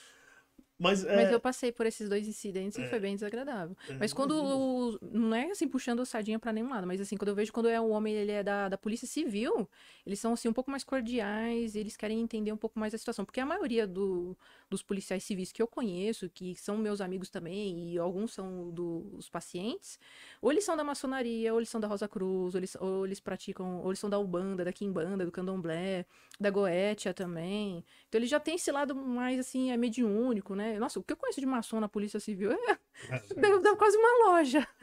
mas- Não, uma, mas- dá várias, né? É, assim, uma, uma grande loja no caso, né? E mas da, da PM eu percebo que eles é, têm um pouquinho mais de, de ceticismo. Né? Então eles têm essa visão assim, ou muito católica, ou muito evangélico, Mas muito tem muito reservado. maçom lá também. Tem, tem, tem. Da Umbanda também. Muito. Muito. mas você falou, você falou que já fez mais de 10 mil atendimentos. Pra Com, mulheres, com né? tarô. Com tarô. Com Só tarô e tarô. baralho cigano, é. Mas, mas é, e você só teve dois acertos, tá ótimo, né? É, porque é de assim, 2018 pô, tá pra ótimo, cá. vamos falar assim, puta que pariu, tá ótimo, não tá ótimo, né? Mas é menos mal, né? Não, porque eu Não comecei a devia ter atender. nenhum, na verdade. né? É, eu comecei a atender é, com policiais, é, para policiais é, em 2018. Então é recente. Faz quatro anos, né? É recente, bem recente. Para mulheres eu comecei há 10 anos, 10, 12 anos atrás, né? Então já Sim, tem, sim, sim, sim. já tem um público bem E deixa eu te fazer uma pergunta. Você trouxe um tarô. né? trouxe. Isso. Eu até brinquei, eu falei, oba, nós vamos fumar, beber e jogar baralho. né, Isso. É, não é baralho, é tarô, É tem tarô, diferença. sim. É, Você jogar truco com o barulho, né? Não vai dar bom, não. Não vai, não vai dar certo. Então, é, então, mostra pra gente aí. Mas antes eu quero mostrar outra coisa. Mostra. Quero Vamos mostrar lá. isso daqui, porque eu falo bastante desse produto, não desse, não Eu vou, eu vou dessa só pedir pra você levantar um pouquinho. É deixar mais ou menos ah, o produto. Você levantar na- mais alto. Assim, tá bom? É, Elis, põe nela, põe na câmera dela, vê se dá pra ver. Eu acho que dá, né, Elis? Diretora. Dá? Tá dormindo? Dá pra ver. Dá pra ver? Dá, dá pra ver. É, esse produto aqui eu gosto de indicar pro, pros meus clientes. Isso é um floral? Na verdade, é um floral essencial, porque a gente pode aplicar na pele. Hum, Então, ele é um óleo, pode ver que o vidro dele é bem é, escuro. E a gente aplica na pele ou no ambiente. A gente borrifa pro alto, né? Porque é um óleozinho. Então, a gente não pode usar com roupa clara, essas coisas, porque vai manchar a roupa, porque é um óleo isso daqui, né? Sim, Um óleo sim. essencial em forma de floral, porque tem o floral de baque junto. Ele é caro? É, mas ele é uma borrifada só e dura anos e anos. Eu tenho isso aqui desde o início de 2020 e ele ainda tá aqui em cima. Isso seria o quê? Pra qual? Para alinhamento dos chakras, equilíbrio. Ah, tá, tá, tá. Ó, vê o, vê o aroma dele. Dá pra assistir. Ah, não, eu não vou ver nada, né? Você. Hum. Meu nariz. O meu também não tá nessas coisas. É. Aqui a tampinha. Tem o cheirinho na tampinha. Hum, bom. É muito bom ele. Tem gengibre? Tem gengibre, anis, anis estrelado, Ah, canela. tá bom, cara. Você falou que tá sem eu tô Só sem senti nenhum. o gengibre. Mas É, é. porque essa nota aromática foi o que afetou. Não é que afetou assim, o seu organismo reconheceu primeiro o gengibre, porque é um ponto que estava em desequilíbrio, então o gengibre já captou para equilibrar primeiro. Então a gente vai inalando isso, então a primeira nota que a gente sente já vai causar já proporciona o equilíbrio. É muito bom esse produto. Muito legal, muito Eu legal. indico o floral e esse é, como se fosse um perfuminho, né? A gente pode borrifar no É ambiente. realinhamento de chakras. é isso? Isso. Tem os chakras aqui do Isso, lado. é. Ah, sim, sim, sim, sim, é verdade. Não tinha nem visto. E como é que usa? Pode borrifar na pele. Eu gosto de, de passar ou aqui no pulso, ou aqui na garganta, ou na altura do coração. E vou dormir. Ou senão você pode borrifar no ar. No- Antes de dormir. Antes de dormir é melhor, porque ele vai fazendo efeito e ele proporciona o E equilíbrio. aonde energético. acha? Em lojas de, de produtos naturais, em drogarias, mas aquelas drogarias bem grandes, tipo Drogaria São Paulo e tal, a gente acha. Na época eu paguei esse daqui uns 75 reais. E Falei, como Nossa, é é caro. Pomander. Commander Chakra. Uhum. Commander. Equilíbrio. Olha, vocês, vocês que não, não, não estão vendo, é, vocês estão só escutando, é, é, é bem fácil achar, porque já, já na- no rótulo tá escrito lá, Commander Chakra, não tem como errar. A minha aqui, tá, tá vendo quem... Bom, vocês que estão aí assistindo a gente, vocês vão conseguir identificar fácil aí na, nas farmácias. Quem não está só escutando, tá- é só olhar aqui, Commander Olha, Chakra. eu não o sei óleo. se desobstrui os chakras, mas as vias aéreas. É? Ele é bem forte. Tanto Ai, é que não pode nem borrifar muito. Você- legal. Você borrifa uma vez na pele ou uma vez no ambiente e deixa. Ele é muito forte. Muito forte mesmo. É, um por isso óleo que Você mesmo. falou que rende bastante, né? Rende essa- bastante. Eu, te- eu comprei isso aqui no início da pandemia, já tem quase dois anos, e ele ainda não chegou nem na metade. né? No Então, ambiente é só borrifar pra cima e fica. É, aí fica. Ele limpa Não tem um local, qualquer local. Não tem aquele negócio de ter que borrifar nos cantos, essas coisas. Não. Não, não, só borrifa pro alto que ele vai pu- pulverizar pro, pro ambiente, né? Com as moléculazinhas de, de óleo dele. Ou no travesseiro, mas no travesseiro vai ficar muito forte. Eu gosto de colocar ou aqui na altura do quinto chakra, na garganta, ou na altura do, do coração. Esse é para alinhamento de chakras, né? Mas é, quais, quais outros produtos que, que, que é fácil de utilizar, que nem esse, que a gente pode achar? Por exemplo. Tem, né? é, em farmácia mesmo, a gente encontra vários florais, né? Tem floral para compulsão, para emagrecimento, para libertação de É, vícios. floral tem- você, você chega naquelas prateleiras lá, tem uma. É, e um custa uns milhar, 15 né? Uma milhar reais, não é caro. Tem uns que são até docinhos, né? Que tem saborzinho de caramelo, então é... Verdade. Não é uma coisa assim difícil, ai, nossa, eu vou sofrer. Não, não é ruim, é gostosinho de Sim, pinga umas sim, gotinhas na água e vai tomando. Mas também você tem que saber o que você vai comprar. No caso do floral, você vai pousar. Eu, eu quando, que eu, tem- quando é tive isso. Covid o ano passado, eu usei floral para poder dormir, porque me atacou uma, uma insônia absurda. E eu tive que tomar outros ansiolíticos também, naturais, né? Sim, sim. Eu sim. usei um da, da Veleda, que é o Ansiodoron, que é natural também, e o Almeida Prado, número 35, que é um fitoterápico também, para poder ajudar a dormir, porque a, a sequela me causou uma insônia absurda. Hoje eu já consigo normalizar isso. É, aliás, que o meio da Prada é excelente, né? É maravilhoso. Almeida Eu, eu vi um médico dizendo que essas questões em relação é, ao Covid, né? É, por exemplo, em relação ao olfato, audição, visão, né? Não são físicas. É, é- é um desequilíbrio de, de ligação neuronal que o Covid faz. Uhum. Você acha que o floral ele pode é, estabelecer o equilíbrio dessa ligação de novo? No caso do, da sequela do Covid, eu recomendo mais a aromaterapia, porque Aromaterapia. ela é mais forte. O aroma ela já pega mais forte e já, já causa essa, essa ligação. É. Esse é para aromaterapia. Esse é a aromaterapia com floral, é, são os dois juntos. É floral de bar e o- os óleos essenciais. Então, tem óleo essencial de anis estrelado, tem de gengibre, tem de alecrim, tem vários aqui. Um para cada chakra, para alinhar. Então, vamos ver o tarô, vamos ver se a gente consegue, que a gente consegue ver, né? Porque a câmera não sei se, se É, vai então. pegar a mesa. Eu, eu, eu, na verdade, eu, eu esqueci de deixar uma câmera na mesa. Mas aqui, a câmera vai ser aquela lá. Então vai ser mais fácil. Vai ver, vai ver aquela câmera 2 ali, que é a Não sei se vai ficar perto aqui para ouvir minha voz, né? Porque senão eu vou ficar Vamos batendo aqui na mão. ver. Não, acho que O diretor, dá uma olhada aí. Tá novinho esse tarô, né? Se Não, o- ele tem se 10 o- anos já. Tirou da caixa agora. tem 10 anos. É. É. o que a gente fala, né? Baralho velho que faz leitura boa. Esse aqui é antiguinho. Foi meu primeiro tarô. Então ele tem um certo apego. Que tarô que é? De Marcélia? não? Não, esse aqui é o da Golden Dawn. Ah, o da Golden Dawn? Golden Dawn, Isso, você conhece, né? Conheço. Ah, então é Golden Dawn. Tem tudo essas Alistair coisas? Crowley. Exatamente, Golden Dawn. Tem, tem várias imagens aqui, são imagens bem. é, Que tem essa conotação, né, da, da Golden Dawn, tem muita cruzinha, né? Tem muita essa conotação do. De questão iniciática, né? De ordem iniciática. Eu gosto muito. Foi o primeiro tarô que eu comecei a, a ler. Ele é bem antiguinho, mas é, esse aqui já fez 10 mil atendimentos. Então, esse, aqui, esse aqui é guerreiro. É, então, Outros tá já vendo? não aguentaram, já tive que Você desfazer. chegou a ver já aquele tarô de Baphomet? Então, está na lista para poder comprar. Eu comprei o tarô Occult, que A- tem os Aqui não diamonds. acha, né? Não, tem que importar. Tem que importar. E é um precinho bom. É. É, imagino. Precinho bom. Essas coisas, cara. Agora, ah, Mas provavelmente a Madras deve colocar alguma coisa, porque esse aqui é da Madras. É da Madras? Da Madras. Madras é. A Sextante também é bom. São, são as duas empresas que eu gosto bastante. como que você. é, como, antes de você mostrar. é, como que é. Qual a diferença prática, né? Vamos dizer, né? Do, do, do- dos dois tarôs, né? Que, que um é adivinhatório, como você já falou, e esse é, e esse é terapêutico, né? Isso, terapêutico. No, na, na prática, qual que- o que, que muda? Quando você É está a utilizando. abordagem. Por exemplo, a pessoa chega pra mim e fala assim: ah, é no caso das mulheres que é o que eu uso mais o tarô, né? As mulheres chegam pra mim, uma moça chega pra mim e fala assim: ah, Elê, eu quero saber se o carinha que eu saí antes de ontem, no final de semana, que a gente foi no barzinho, se esse cara vai me pedir em namoro. Que a gente fi- ficou junto, não sei o que, rolou as coisas, eu quero ver se a gente vai ficar junto. Eu não faço esse tipo de pergunta no tarô. No baralho cigano, sim, porque tem as entidades ciganas que acompanham, né? As ciganas que me acompanham e tal. É, aí eu faço esse tipo de pergunta. Mas no, no tarot terapêutico, é, as perguntas são diferentes. Então a pergunta é feita no, no- no seguinte termo: é, O que na minha vida está sendo travado que me impede de ser feliz no amor? Aí eu vou Hum, fazer a, tá.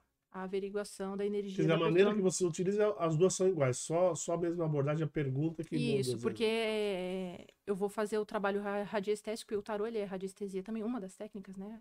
De radiestesia, e a gente vai utilizar para poder detectar a energia do que está impedindo aquela mulher de encontrar o amor da vida dela. Aí quando vai detectar, é a mãe que é narcisista, é o pai que é ausente, aí vai detectar, vai sair um monte de coisa. Então cada arquétipo aqui, as 78 lâminas, vai mostrar. Né? Então, o naipe de 78. copas, o naipe de, de ouros, aí a gente consegue identificar se foi mais na infância, se foi mais na adolescência, se tem algum trauma mais antigo, se é de vidas passadas, que é o caso de, do naipe de ouros, né, que fala de coisas muito antigas, e por aí vai. Mas a, a- leitura, aí eu acho que é para o geral, a leitura é feita de que maneira? Também é, é mediúnica ou energia? De que maneira que você consegue ler? Ou só pelo entendimento? Os dois. Tem que ter bastante entendimento. Não adianta ter só a mediunidade. Por exemplo, se eu tivesse, antigamente, né, eu fazia o atendimento com tarô, é, de forma de previsão, só com a mediunidade. E era um atendimento morno. Porque ah, sempre ficava naquela, naquele repeteco de tiragem. Com o, a versão terapêutica, é, ficou bem mais profunda. E tem esse lado também mediúnico, mas é como se fosse assim, só um, um amparo, né? Só um, um pouquinho. O, o mais forte mesmo é o, o conhecimento. 10 anos de conhecimento. E para fazer essa, essa consulta não precisa ser presencial. Não, é online. Videochamada ou por, por ligação.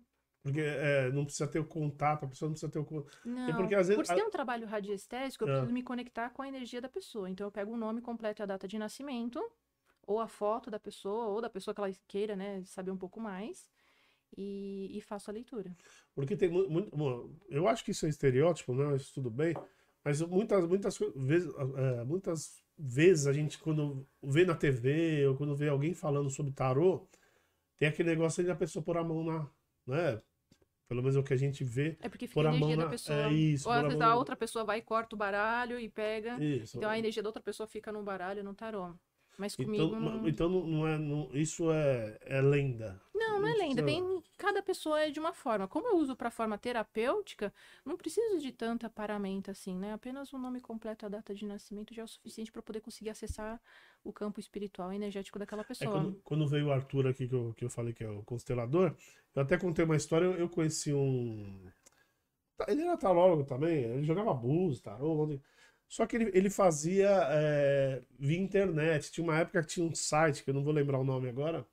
Era até de, até de um, de um tarólogo conhecido, uma pessoa conhecida pra caramba.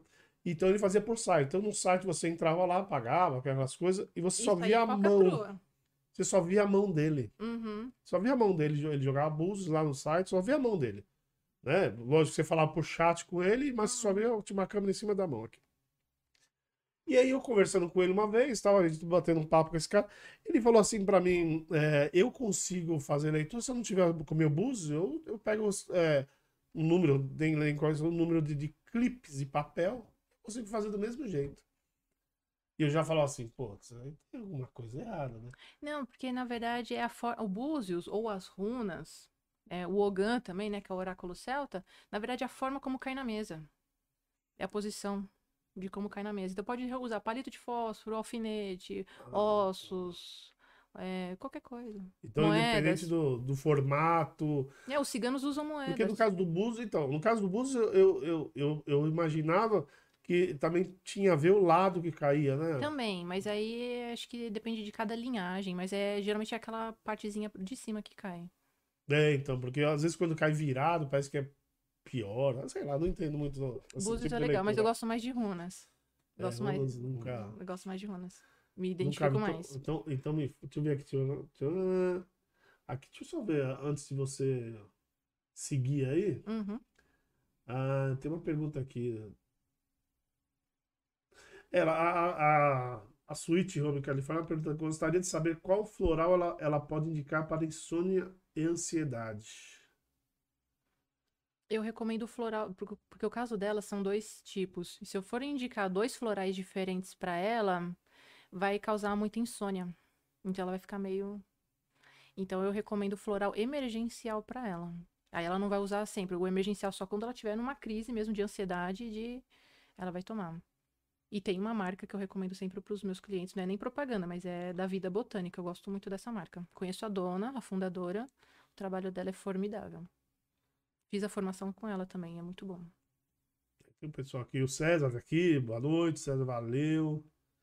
O César, até uns dias atrás aí, eu não, não consegui ver que tava tampando aqui. Eu falei, putz, é, Quem que é esse César? é, é um cu, cunhado meu. é cunhado meu. É, Você já ouviu falar? Eu acho que você já ouviu falar, né? Hoje, por exemplo, ele estava aqui Tava agora há aqui pouco. agora. há pouco. Então vamos É lá. o seu Golias, né? É, sim, sim.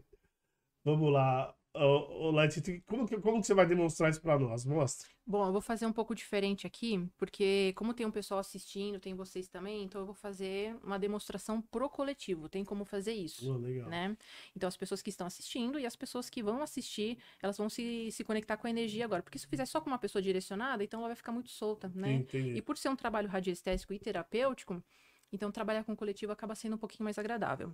Então, o que eu utilizo? Eu utilizo o tarô, né? Eu gosto desse aqui da Golden Dawn, né? Porque será?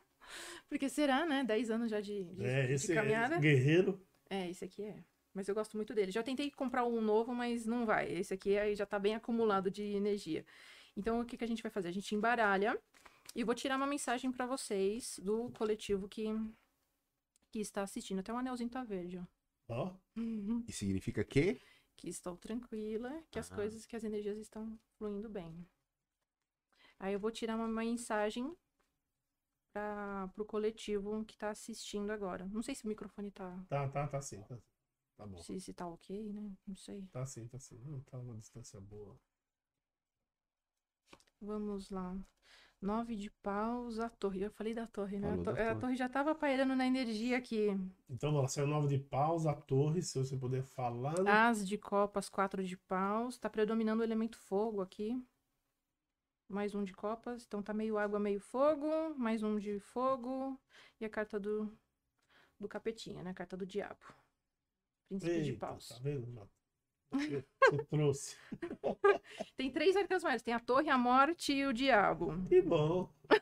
Vocês querem que eu saia? De? É, Não, o problema não é você. eu acho que vai dar uma melhoradinha. Coitado. Bom, vamos lá. É pro coletivo que está assistindo no momento. Eu vejo aqui que as pessoas que estão agora assistindo, é interessante trabalhar questão de, de calma e tranquilidade. Eu vejo aqui pessoas com ansiedade, afobação. Sabe aquelas pessoas que querem aquela coisa assim pra ontem? Tipo, ah, eu quero pra ontem. Não quero esperar. Não tô com paciência. Quero pra ontem. Ah, eu quero passar pra ontem pro concurso público. Eu quero pra ontem aquele relacionamento. Eu quero pra ontem o dinheiro tal pra poder comprar as coisas e fazer a minha, minha lipo. Quero pra ontem. Então eu vejo um público é, não querendo esperar. Porque o nove de paus com a torre nesse, nessas duas energias aqui fala assim: eu não quero esperar. Eu não quero ter paciência, eu não quero é, ir aos poucos, eu quero pra ontem. Então tem uma, uma energia de muita afobação aqui. As de copas com quatro de paus traz essa energia da necessidade de se conectar um pouco mais com a energia do feminino. Não necessariamente a energia da mulher, e sim com a energia do feminino, a energia em. Em específico também a energia da mãe. Da mãe, da tia, da avó, é, ou de alguma outra, outra mulher da, da família. Porque eu vejo aqui que, que é necessário trabalhar questões de perdão. Algumas pessoas que estão aqui assistindo, é, seria interessante trabalhar com questões de perdão, perdão com a mãe. Ou fazer as pazes com a mãe. Ah, mas minha mãe já morreu, então se desapega. Porque eu vejo aqui que tem algumas pessoas que ainda vibram nessa energia de criança ferida, de tipo. É, ah, eu não fui amada pela minha mãe.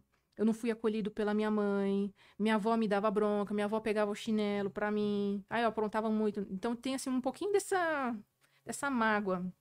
E eu vejo que quando algumas pessoas entenderem e falar, ah, então é isso que tá acontecendo comigo, porque eu não consigo prosperar, porque eu não consigo tal coisa na minha vida, então as coisas vão começar a fazer um pouquinho mais de sentido. A carta da morte com o Cavaleiro de Copas, eu vejo aqui é, nessa energia de que é interessante trabalhar essa questão de, do desapego desapego de dores do passado, principalmente dores no campo emocional, né? Copas fala muito das emoções. Então, assim, tem pessoas que, que ainda estão rancorosas de um relacionamento que não deu certo, que ainda estão rancorosas de, de ausência, abandono ou humilhação de coisas de família é, que perderam o emprego ou foram detectados com uma determinada doença, né? Fez um exame ali, ah, nossa, eu tô com um problema X na, de saúde. Então eu vejo as pessoas tendo que é, se desapegar de coisas do passado, desapegar de coisas no campo emocional. Sabe aquela criança ali que tá com birra, tipo, ah, não vou largar isso, vou ficar na birra. E é interessante se desapegar um pouquinho para poder limpar e, e seguir adiante. Vem muito forte essa energia aqui de, de perdão né? Então tem que ver as pessoas que estão assistindo se, se, se é compatível essa energia. Muito essa questão de perdão. Eu tenho que perdoar alguém, eu tenho que perdoar algo do passado, eu tenho que desprender. Agora eu sou uma pessoa adulta, né? Agora eu sou um adulto, eu tenho que seguir adiante. Eu não posso ficar olhando para o passado, não posso ficar olhando para o que os meus pais fizeram, para o que os meus avós foram, é, o que eu tive ou deixei de ter na minha família, na minha infância. Então tem um público que quer as coisas assim para ontem, que está muito assim agitada, muito afobada quer as coisas assim para ontem, mas elas têm que se desacelerar e falar: não, eu tenho que construir, eu tenho que ir aos poucos. Eu não posso ir na afobação, eu não posso ir na agitação, eu não posso ir na fúria, na raiva, eu tenho que ir realmente aos poucos. Porque nós, seres humanos, a gente leva nove meses para sair da barriga da mãe. Pelo menos, Sim. né? Nove meses. Às vezes é oito, sete. Então, assim, querer as coisas para ontem, de uma forma imediatista, é uma infantilidade emocional muito grande. Então tem que ter um passo a passo. Então a gente levou um tempo para aprender a andar, a gente levou um tempo para poder ler e escrever, a gente aprendeu, é, levou um tempo para poder aprender a dirigir e tudo mais. A gente levou um tempo para conseguir conquistar coisas na nossa vida. E eu vejo que o coletivo que está assistindo aqui tem que trabalhar um pouquinho isso, né? Essa questão de de não ser tão imediatista, de querer as coisas pronto. Tudo é um processo, tudo é uma fase, tudo é uma estação, né? Tudo é um ciclo. E a carta 10 de paus com o diabo, aqui fala para as pessoas desfrutarem um pouco mais da vida. Provavelmente as pessoas elas estão muito focadas nessa questão do ego, né? Eu quero, eu, eu tenho, eu tenho, eu tenho que fazer tal coisa, eu tenho que conseguir tal coisa, eu tenho que conseguir o dinheiro, eu tenho que fazer aquilo. E sempre fica naquela energia do que eu tenho o quê. E isso é excesso do, da energia do masculino distorcido, né? Do masculino que não está saudável. Não necessariamente do homem, mas sim da energia masculina que não está saudável. Então, quando a pessoa ela se desacelera ela vê as coisas de uma forma mais tranquila, de uma forma mais suave, as coisas ficam mais tênues, as coisas ficam mais suaves e fluidas. Né? Então a, a, prosperidade vem, a saúde vem, o resultado ali do concurso público vem, o dinheiro vem para poder fazer o exame ou um procedimento cirúrgico que a pessoa precisa. E basicamente é que fala, não adianta se desesperar, até mesmo no cruzamento, né? Nove de paus cruzando com a carta do diabo, fala, não, não adianta se desesperar. Você só vai ficar dando murro em ponta de faca. Você quer ter o resultado que você quer, o que você deseja, o corpo que você deseja, o relacionamento que você deseja, a vida financeira que você deseja? Tem que ir aos poucos, né? Quatro de paus Paciência. Tem que ter paciência. E eu, e mesmo assim, não, não tendo a carta da temperança aqui, mas a energia disso aqui fala muito dessa questão da temperança, né? Vai com calma. Não seja agitada. Ah, mas eu quero conseguir tal coisa. Tudo bem, mas vai com calma. O que, que você pode fazer agora para você conseguir o que você quer? Ah, eu posso fazer tal coisa. Então faça. Ah, mas é que eu não tenho. Não, não tem problema. Vai aos poucos, vai com calma. É, não fica na agitação, não fica ali no, no ego. Né? O ego em excesso é a criança emocional ferida, né? Querendo fazer as coisas ali, tipo, pra ontem. É aquela, aquele estresse, aquela energia de tipo, ah, não, eu tenho que conseguir. E geralmente isso aqui tem muito forte essa questão do, dos pais que ficavam é, colocando muito aquela energia, muita projeção. Tipo, ah, meus pais não conseguiram a, a, graduação tal, então agora eles ficam falando que eu tenho que conseguir a graduação tal, o relacionamento tal, porque meus pais não conseguiram. E fica muito naquela energia ali, não, meus filhos têm que conseguir tal coisa. Aí ele fica ali na ansiedade, não, eu tenho, eu tenho que, eu tenho que fazer tal coisa para poder agradar meu pai, para falar que eu sou um bom filho, uma boa filha, ah, eu tenho que ter um casamento X. Isso que, que, que você está falando, né? Você chegou a falar da questão da mãe, né? Uhum. De uma reconciliação com a mãe, esse tipo de coisa. Certo. Uhum. E você disse a questão do, do desapego, né? Uh, e agora você está dizendo que dessa projeção, né? Do ah, meus pais não conseguiram, eles querem, não sei o quê. Pode ter aí algum caso de que, sabe aquela mãe que. Narcisista. É, e que domina, uhum. e que fica em cima. Sim, narcisista. E aí atrapalha tanto o relacionamento da pessoa, é, o casamento, a profissão. Por quê? Porque ela fica ali, é, tipo um obsessor porque, porque a mãe pessoa. ela não se realizou na vida. Então ela casou muito novinha, ela não teve um parâmetro da, da mãe dela, no caso da avó, né? Do, daquela, daquele filho, daquela filha. E então ela já tem uma série de dores. Então, assim, já recebeu da avó, que já recebeu da bisavó, então vai puxando lá para trás. Então, a mãe, ela fica ali em cima, é porque ela não teve um parâmetro, né? Uma base, né? De como cuidar do emocional dela. E aí, essa pessoa teria que viver a própria vida, né? Sim. Sair desse julgo da mãe. Sim. Para conseguir progredir. Exatamente. Né? Porque ela não vai Mas para ela fazer isso, ela tem que sair desse, desse excesso de ego, né? Não é ocultar e anular o ego, é sair desse excesso de ego, de arrogância, vamos assim dizer, e ficar numa vibração, numa energia assim de tipo, não, eu tenho que realmente fazer por mim. Não é meu pai e minha mãe que vai fazer por mim, né? Líder religioso, parente, amigos, político, não é ninguém que vai fazer por mim. Eu tenho que fazer sozinho. Nem que eu vá me rastejando, mas eu tenho que ir sozinho. Então é um processo interno. Por isso que saiu bastante o naipe de copas e o naipe de paus, porque a água é o fogo, né? Então você tem que ir, mas você não pode ir com muita força. Mas você também tem que dar pausa, mas não ficar apático. Então tem que ficar ali no meio termo, né? Indo e voltando para poder. O equilíbrio. O equilíbrio. Deixa eu perguntar. E, mas saiu mais Ah. coisa. Sim, a carta do Hierofante, quatro de copas e três de ouros. A única de ouros que saiu, porque saiu muito o naipe. Geralmente, quantas cartas você vira? Conforme a intuição. Ah, Geralmente tá. esse aqui é o, é o padrão, mas às vezes eu tiro bem mais, quase o, o dobro disso aqui. O Hierofante com quatro de copas e cinco de ouros fala dessa necessidade de fazer as pazes consigo mesmo. Né? Porque o Hierofante fala muito dessa questão da, é, de união, de parceria, de estabilidade, de comprometimento. Então aqui fala assim: olha, se comprometa com você. Ah, mas é que eu não tenho dinheiro, não sei o quê. Não tem problema. Vai aos poucos. Ah, porque eu preciso emagrecer 25 quilos. Não tem problema. Vai aos poucos. O que, que você pode fazer hoje por você? Se comprometa com você. Mas não faça esse comprometimento para poder agradar a mãe, para agradar o pai, para agradar o marido, a esposa, os filhos ou a sociedade, né? Para fazer um agrado para a sociedade, para outras pessoas. Faça isso por você. Essa é a mensagem que, que fala assim, ó, não fica olhando a grama verde do vizinho, não fica olhando o relacionamento ideal ali da fulana e a vida próspera de tal pessoa. Vá no seu ritmo. Vai no seu tempo. Faça as pazes com você e vá aos poucos. Ah, mas eu quero. conseguir- Não, tudo bem, baixa um pouco aí o ego, solta o ego, né? Solta o controle, solta a energia e vá aos poucos. Aos poucos construindo a sua própria história. Sem ali aquele alvoroço, porque não vai sair do lugar. Vai ficar sempre ali dando murro em ponta de faca e sempre sofrendo cada vez mais. Outra coisa, é, se, eu, se, eu, se eu pedir para você é, ver como que vai estar o Brasil em 2023, você consegue? Consigo, Então eu vou pedir o seguinte, é, lógico que não deu tempo, hoje foi muito corrido, né? É, quando a gente. Quando, não vamos terminar agora, só estou lembrando, a gente sempre faz um, o, o que a gente chama de corte exclusivo. Acabando aqui ao vivo, a gente grava, a gente faz uma gravação que vai ao ar amanhã, é, que só vai ter no canal de cortes nosso, que é o R2 Cortes. E aí eu vou pedir para você nessa, nessa gravação fazer essa leitura do Brasil em 2023. Como que vai estar o Brasil em 2023? Pode ser? Pode. Não claro. agora. Então, gente, vocês já escutaram. Amanhã, à, tarde, mais ou menos, vai estar no canal de corte, que é o R2 Cortes, vai estar lá a previsão para o Brasil 2023. Vamos ver se, se vai melhorar, se vai piorar, o que, que vai acontecer conosco. Aí deixa eu perguntar aqui. A gente vai falar mais um pouquinho de, de tarô, Uhum. mas a, a, a, Switch também fez uma outra pergunta aqui, ó. É, ah, gostaria de saber se ela acredita ou sabe algo sobre maldições hereditárias, e se sim, se o fato de eu ser de uma família de maçons, isso interfere indiretamente na minha vida e espiritualidade. Obrigado, amor. Bom, essa questão de, de maldição familiar é muito complexo de falar.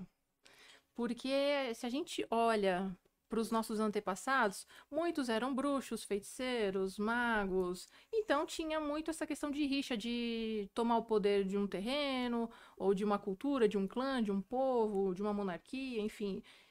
Foi a, é a nossa história da humanidade, né? Um tentando derrubar o outro e, e muito se, se teve dessa questão de, de amaldiçoar a outra família. Ah, eu praquejo para que é, as, as próximas linhagens não, não tenham filhos, ou que os filhos sejam aleijados. Então tem muito dessa crendice, né?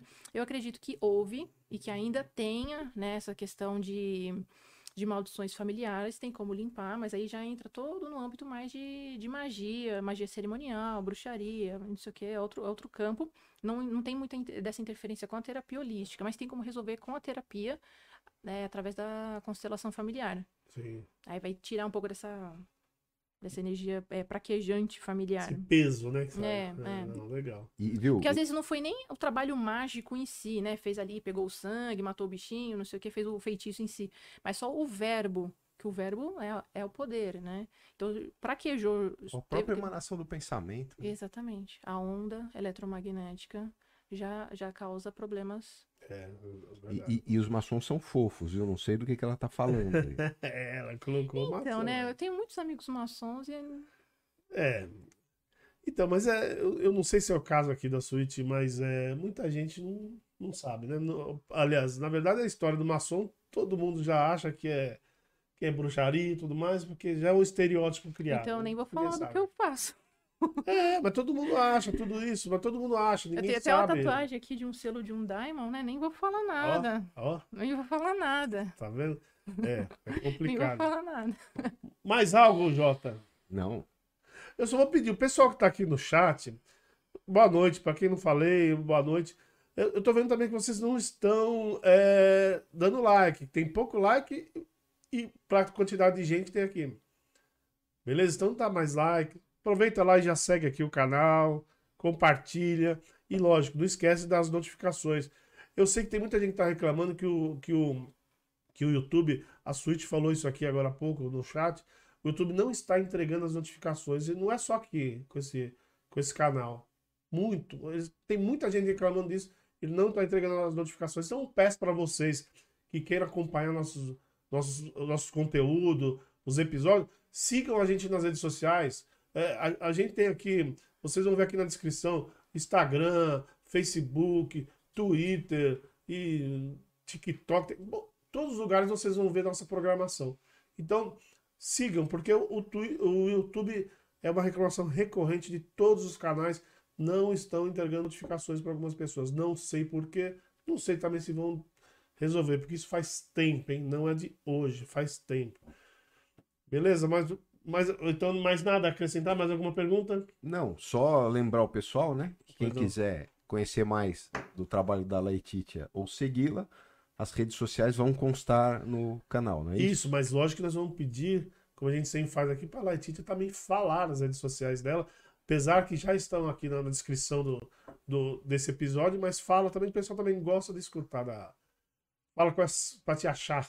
Então, no momento, para atendimento de terapia, eu tenho somente o Instagram, que é o plantão terapêutico, né? É Plantão plan- Ponto. Ponto terapêutico. terapêutico. É, e os outros são os meus perfis pessoais, que é bem restrito mesmo, só para amigos e familiares.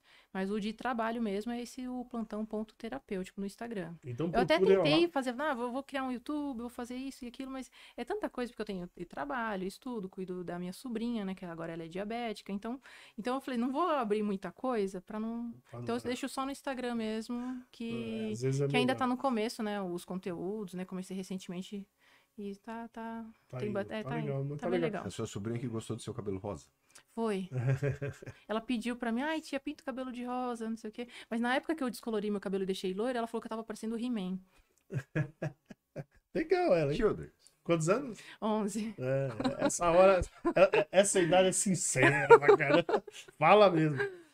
Bom, uh, Laetitia, você, você quer mandar alguma mensagem? Quer falar alguma coisa? Acrescentar mais alguma coisa antes da gente terminar? Não, só o. Assim, as pessoas que quiserem entrar em contato comigo, podem entrar em contato pelo direct, que eu posso passar também meu WhatsApp, né? Pra quem quiser o atendimento, quem quiser conversar, quem quiser entender um pouquinho mais do meu trabalho, pode entrar em contato comigo no direct do, do Instagram. Beleza, então. Então tá, gente. Obrigado vocês que estão até agora aqui nos acompanhando e vocês também que estão assistindo aí já no gravado. Valeu. Não esqueçam de seguir as nossas redes sociais. A da nossa convidada, a Laetitia, ela já falou. Está tudo aqui na nossa descrição. Obrigado, Jota. Valeu. Obrigado. Valeu, Laetitia. E obrigado vocês. Tchau. Fui.